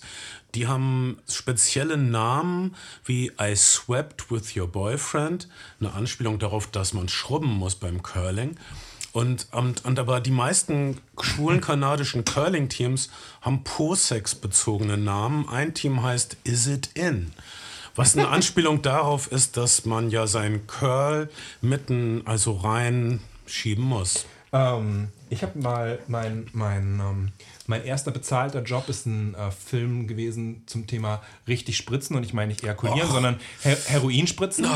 Und ähm, zu der Zeit lag in dem in der in dem in dem in dem in der AIDS-Beratung eine, eine Broschüre. linksgrün versüffte AIDS-Propaganda gemacht. Ich brauchte Geld und ich war Student. Also äh, gab es eine Broschüre auf jeden Fall, die äh, jungen Männern oder Teenagern, die merken, dass sie homosexuell sind, eine, eine Hilfe sein sollte. Mit, mit so einem, mit, mit, und auch ein Comic. Und ähm, in dieser Broschüre war schon mal so, ja, ey, das ist ganz normal, andere Leute fühlen auch so wie du und du musst dich gar nicht wundern. Und wenn du Gleichgesinnte treffen möchtest, hier sind ein paar gute Treffpunkte.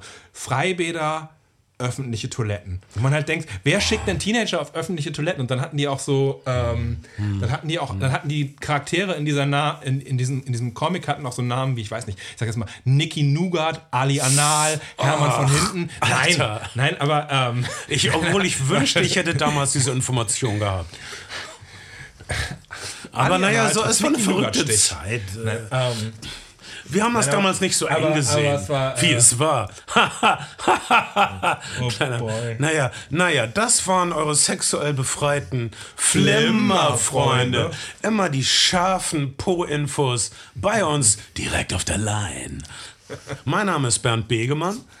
äh, ich bin Kai Otto Und ich bin Ben Schado. und mit dem Code Flimmerfreunde erhaltet ihr 20% bei eurem neuesten, nächsten Vaseline-Einkauf. Ah, Das, können wir das stehen lassen als Schlussgag, weil das war nicht witzig? Ich sag mal ja. Bis bald.